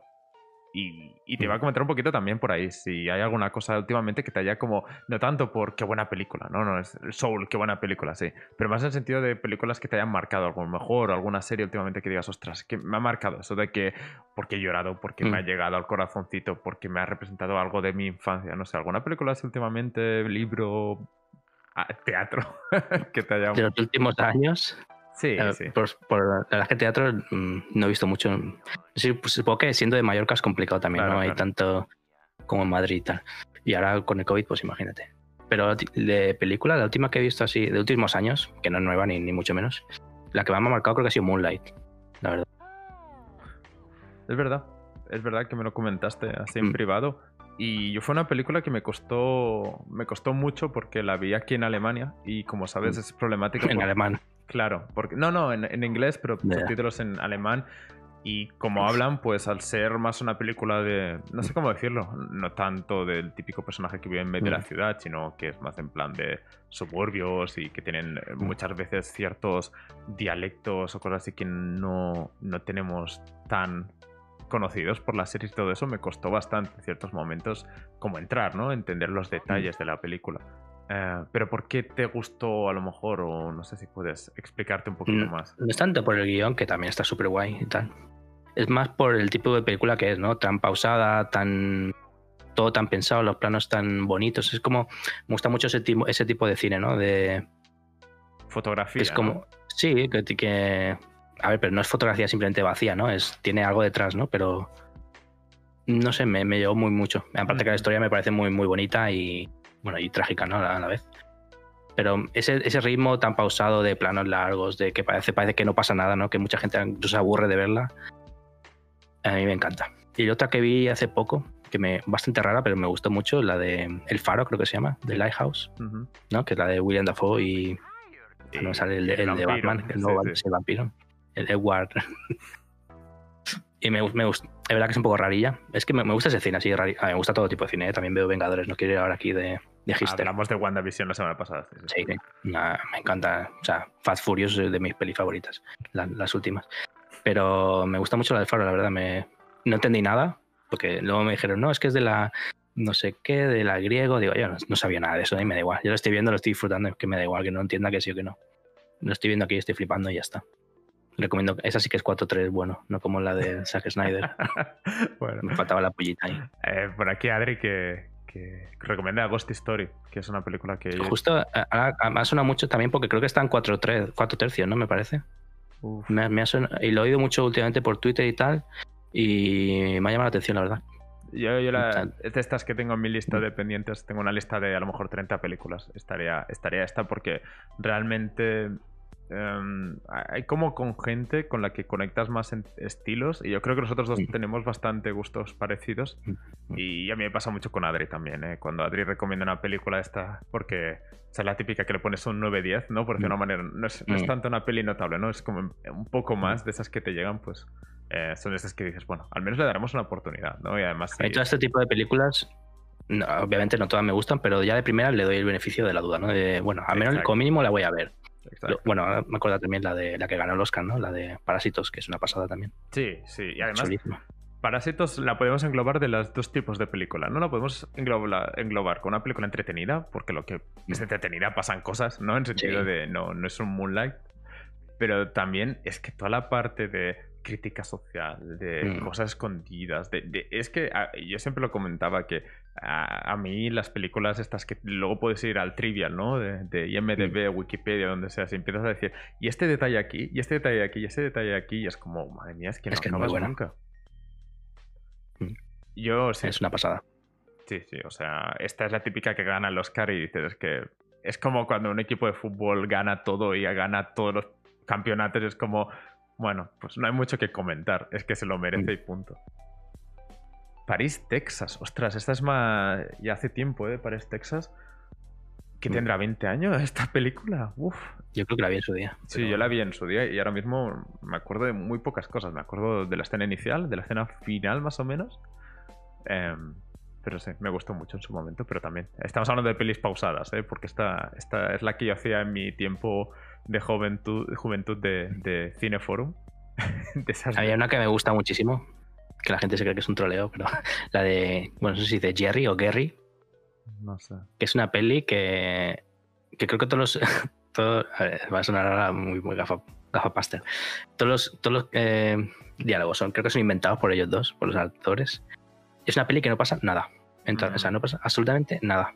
Son dos tíos andando y hablando, y ni siquiera hablan todo el rato, ¿eh? la mayoría de la peli no hablan. Están como paseando por el desierto, están ahí, dicen, ah, vamos a meternos y tal. Y es una peli que me flipa, o sea, es súper chula de ver, pero es verdad que te puedes quedar dormido, ¿no? Pero me, me encanta. Bueno, también Ese tipo de, a veces es buscar la parte de lo distinto, ¿no? A veces. Sí, es como, a ver, es que, a ver, a ver, siempre que tenga un buen guion, obviamente ves una peli de Hitchcock con un guion que flipas y dices, oh, qué guay, ¿no? Claro. Pero también a veces mm, creo que está bien buscar otras cosas, ¿no? Por ejemplo, las pelis de David Lynch, que a, a muchas yo ni las entiendo, ni me da igual lo que digan, pero las veo y flipo porque solo de verlas, o sea, simplemente con ver, mm, te metes en ese sueño loco Sí. y para mí ya valió la pena, ¿sabes? Aunque luego digas, no entendía una mierda de lo que ha pasado. Eh, comenta aquí que todas las de Bon Joon Ho y, y a mí sí, a mí realmente casi todas las que he visto Mm. suyas me han gustado. Eh, estaba Joder, mirando ahora. Snowpiercer, ¿no? ¿Perdón? Snowpiercer también está. No, creo que es de él, ¿no? Piercer, eh, Okia, que es una, a lo mejor la más. Bueno, la que no tiene tan súper buena crítica, a lo mejor de todo el mundo. Pero a mí, de momento, todo lo que he visto me ha gustado. Me ha gustado. No sé si hay alguna más así conocida que me esté olvidando. Yo creo que solo he visto esas dos, la de Snowpiercer, que me gusta mucho, la verdad. Sí, a ver, sí. es lo, que- es lo que es, pero me parece muy guay, la verdad. Sí. Capitán América a tope. Siempre. sí. Eh, no sé. Eh, a ver qué comentáis por aquí. Sí, eso. Estoy mirando en IMDB ahora mismo si me estoy dejando algo. par- aparte de esto, no, estas son las más conocidas, las que hemos comentado. Eh, sí, hay, hay- hay muchas de Ost, comentan aquí yo. Y Ah, vale, sí, no. Eh, sí, el cine coreano, o sea, está subiendo lógicamente porque pues, la cultura coreana está subiendo mucho. Pero sí, estos dos, o sea, ah, bueno, yo es que el, el director de. ¿Cómo se llama la película esta? A ver, voy a ir por partes. El de. Que últimamente está muy el tema de Old Boy, lógicamente. Mm. Porque desde que lo comentó Ibai es como. Que el cine asiático de esa época pegó muy, muy fuerte, me acuerdo. Había foros ahí que compartían las películas y tal en España y joder. Porque era muy complicado conseguirlas en España en esos tiempos. Ah, Y pegó muy, muy fuerte, la verdad. Todo de Takeshi Kitano, eh, Takashi Miike, todos estos. Bueno, que son japoneses, no son coreanos, pero bueno. bueno, así. Que coincidió un poco con el boom de, de The Ring, ¿no? Y todo esto Claro, también. claro. Yo la que vi últimamente fue Handmaiden, que no sé cómo se pronuncia esto bien. Handmaiden. eh, que, es del director de Old Boy y me turbo Mm. flipó, como diría Mm. alguno. Eh, me pareció O sea, es que son de esas películas que ves y dices, es que ya está, me encanta, punto, ¿sabes? No, no, te puedo estar media hora explicando el porqué, pero bueno, no, no hay mucho tiempo. Pero bueno, eso, que muchas veces a lo mejor nos quedamos mucho en videojuegos, pero bueno, que el cine también nos apasiona. De hecho, lo estaba comentando así por privado, que molaría mucho hablar de los Oscars, pero es que este año, Mm. claro, con los cines, ¿cómo están? Que al menos aquí en Alemania estamos yendo otra vez a- en picado con el tema del, del virus y Mm. todo eso. Está complicado. Este año o tiramos de cosas ilegales o nos tenemos que quedar con las ganas hasta que hayan dado los premios y luego a lo mejor comentarlo, ¿no? Hacer Bueno, un poco. puedes pagar 20 euros por Mulan en, en Disney. bueno, creo que ya la han puesto gratis, ¿no? que la han nominado a vestuario y cosas así, así que en teoría la tendrías que ver en algún momento. Hombre, no, no dudo que estaría guay, la verdad. En todo el tema producción seguro que la apoya. Eso no, no lo dudo. Sí. Y, y no sé, eh, yo creo que de preguntas en general, tengo muchísimas aún pendientes, pero son... eh, hay una pregunta que, que quería hacerte, y es más bien porque la semana que viene hablaremos seguramente con Afri, seguramente porque está, como, está el mundo y todo eso. Pues me gusta Mm. mucho esto de, de alguna pregunta para ella, porque además como estuvo metida en Gris, que lo has criticado un poco, pues a lo mejor le querías eh, preguntar algo de... Hostia. No, he dicho que me parecía aburrido. Sí, no. Pero no, no por el juego, eh. simplemente porque he jugado tantas plataformas que al final eso se te queda como corto, ¿no? Bueno, Pero ya, eh, po- ya estuvo- poco yo creo que está para el público ideal yo, la verdad. Eh, creo que en alguna cosa de las que has dicho te, te apoyaría porque estuvo al principio del proyecto, así que entre lo Mm. que eh, estuvo ya hasta lo que salió, creo que hubo un pasito para allá. No sé si tienes alguna bueno, pregunta por ni que sea en el pasándolo bene porque no- ríe tanto, yo qué sé. Hostia. Y si no, pues alguna de las que te he hecho yo hoy que digas, ah, pues me gustaría saber su opinión. Hostia, a ver, pre- eh... Te que haber dicho antes, hombre, que me lo pensase. Le, le haré una en plan. eh, Pero trabaja en tema artístico, ¿no? En videojuegos. Sí, estaría bien, ¿no? Saber un poco lo que comentábamos antes de decir. Porque ella, Mm. ella es de narrativa. Y entonces Mm. creo que estará bien preguntarle un poquito. Porque trabaja por empresa, no es freelance. Y yo creo que es a lo mejor de los videojuegos lo que es menos libertad tienes, ¿no? De que normalmente, Sí, estamos- a no ser que hagas tu poco- juego, que tú eres tú el que lo hace todo, es muy difícil Mm. que tú hagas la historia de un juego que tú has ideado, ¿no? Es como que nunca hay ese paso. A lo mejor un artista puede decir, mira, esta secundaria te hago un, un, un búho porque me apetece Mm. hacer un búho, ¿no? Pero en narrativa te va a ser muy difícil meter cosas. A mí lo que me interesa, que no tengo ni idea, la verdad, es un poco, o sea, cómo se organiza con el resto de departamentos, ¿no? En plan, la narrativa, me da, porque a mí me da la sensación que todo el tema narrativa y el tema historia, como que siempre se deja para lo último, ¿no? Los videojuegos, como que primero tienen una mecánica, bueno, no supongo que no en todos los casos, pero a menos me da la sensación que siempre se empieza antes por, ah, mira, tengo esta mecánica guay, ahora voy a meterle el resto, ¿no? La- el arte, la narración y todo eso. Entonces, me gustaría saber o sea, un poco hasta qué punto se tiene que supeditar al resto de, de partes de un videojuego, ¿no? En plan, si en ese sentido, en plan, hostia, esto no es lo suficiente, como que no me vale lo suficiente porque le dan más importancia a las mecánicas, por ejemplo, ¿no? O, sea, ¿qué te quiero decir? O sea, Sí. no sé si Total, total. es un poco ese tema, ¿no? ¿Cuándo entra parece su departamento en el proceso? Sí, o a- a- hasta qué punto tienen mano para decir, o sea, si algo... ah, también supongo que dependerá, ¿no? También en cada estudio. Claro. porque supongo. Pero me cuesta creer, por ejemplo, que ojalá fuera así, ¿no? Que decir, mira, tengo esto de narrativa y esto va a afectar a las mecánicas y punto, ¿no? Y, y que tengan que incluso cambiar mecánicas por eso, ¿no? Me, me parecía algo interesante. No sé si funciona así, la verdad, porque nunca he trabajado en ese área. No, total. eh, te entiendo perfectamente y le hablaremos de eso la semana que viene. Mm. Eh, hago un poco de, de comentario de, de lo que iremos haciendo, lo que hemos hecho hoy, pues lo iremos haciendo con todos los, que han participado en Pasándolo Bene y han accedido a hacer la, la entrevista porque lógicamente no, cada, no estamos todos aquí en plan, por favor, quiero explicar mi vida, ¿no? Que a lo mejor... Bueno, an- ani- animaos que no es para tanto. Eh, y nada, eh, a partir de ahí pues iremos viendo quién viene y ya iremos viendo cómo evoluciona y si podemos ir invitando a gente que, que tengamos contacto y tal y diga, "Ah, pues mira, venimos aquí y no nos preguntan sobre el último salseo de Twitter o Mm. por qué no pagas impuestos en Andorra o cosas así. Parece Dallas. Sí, exacto, ¿no? Que a partir de este vídeo lo voy a comentar encima criticando cada cosa que has dicho o alguna cosa de Sacado todo de contexto, ¿te imaginas? Sí. Algo así, en plan de, ah, mira, las llama gordas, que madre mía.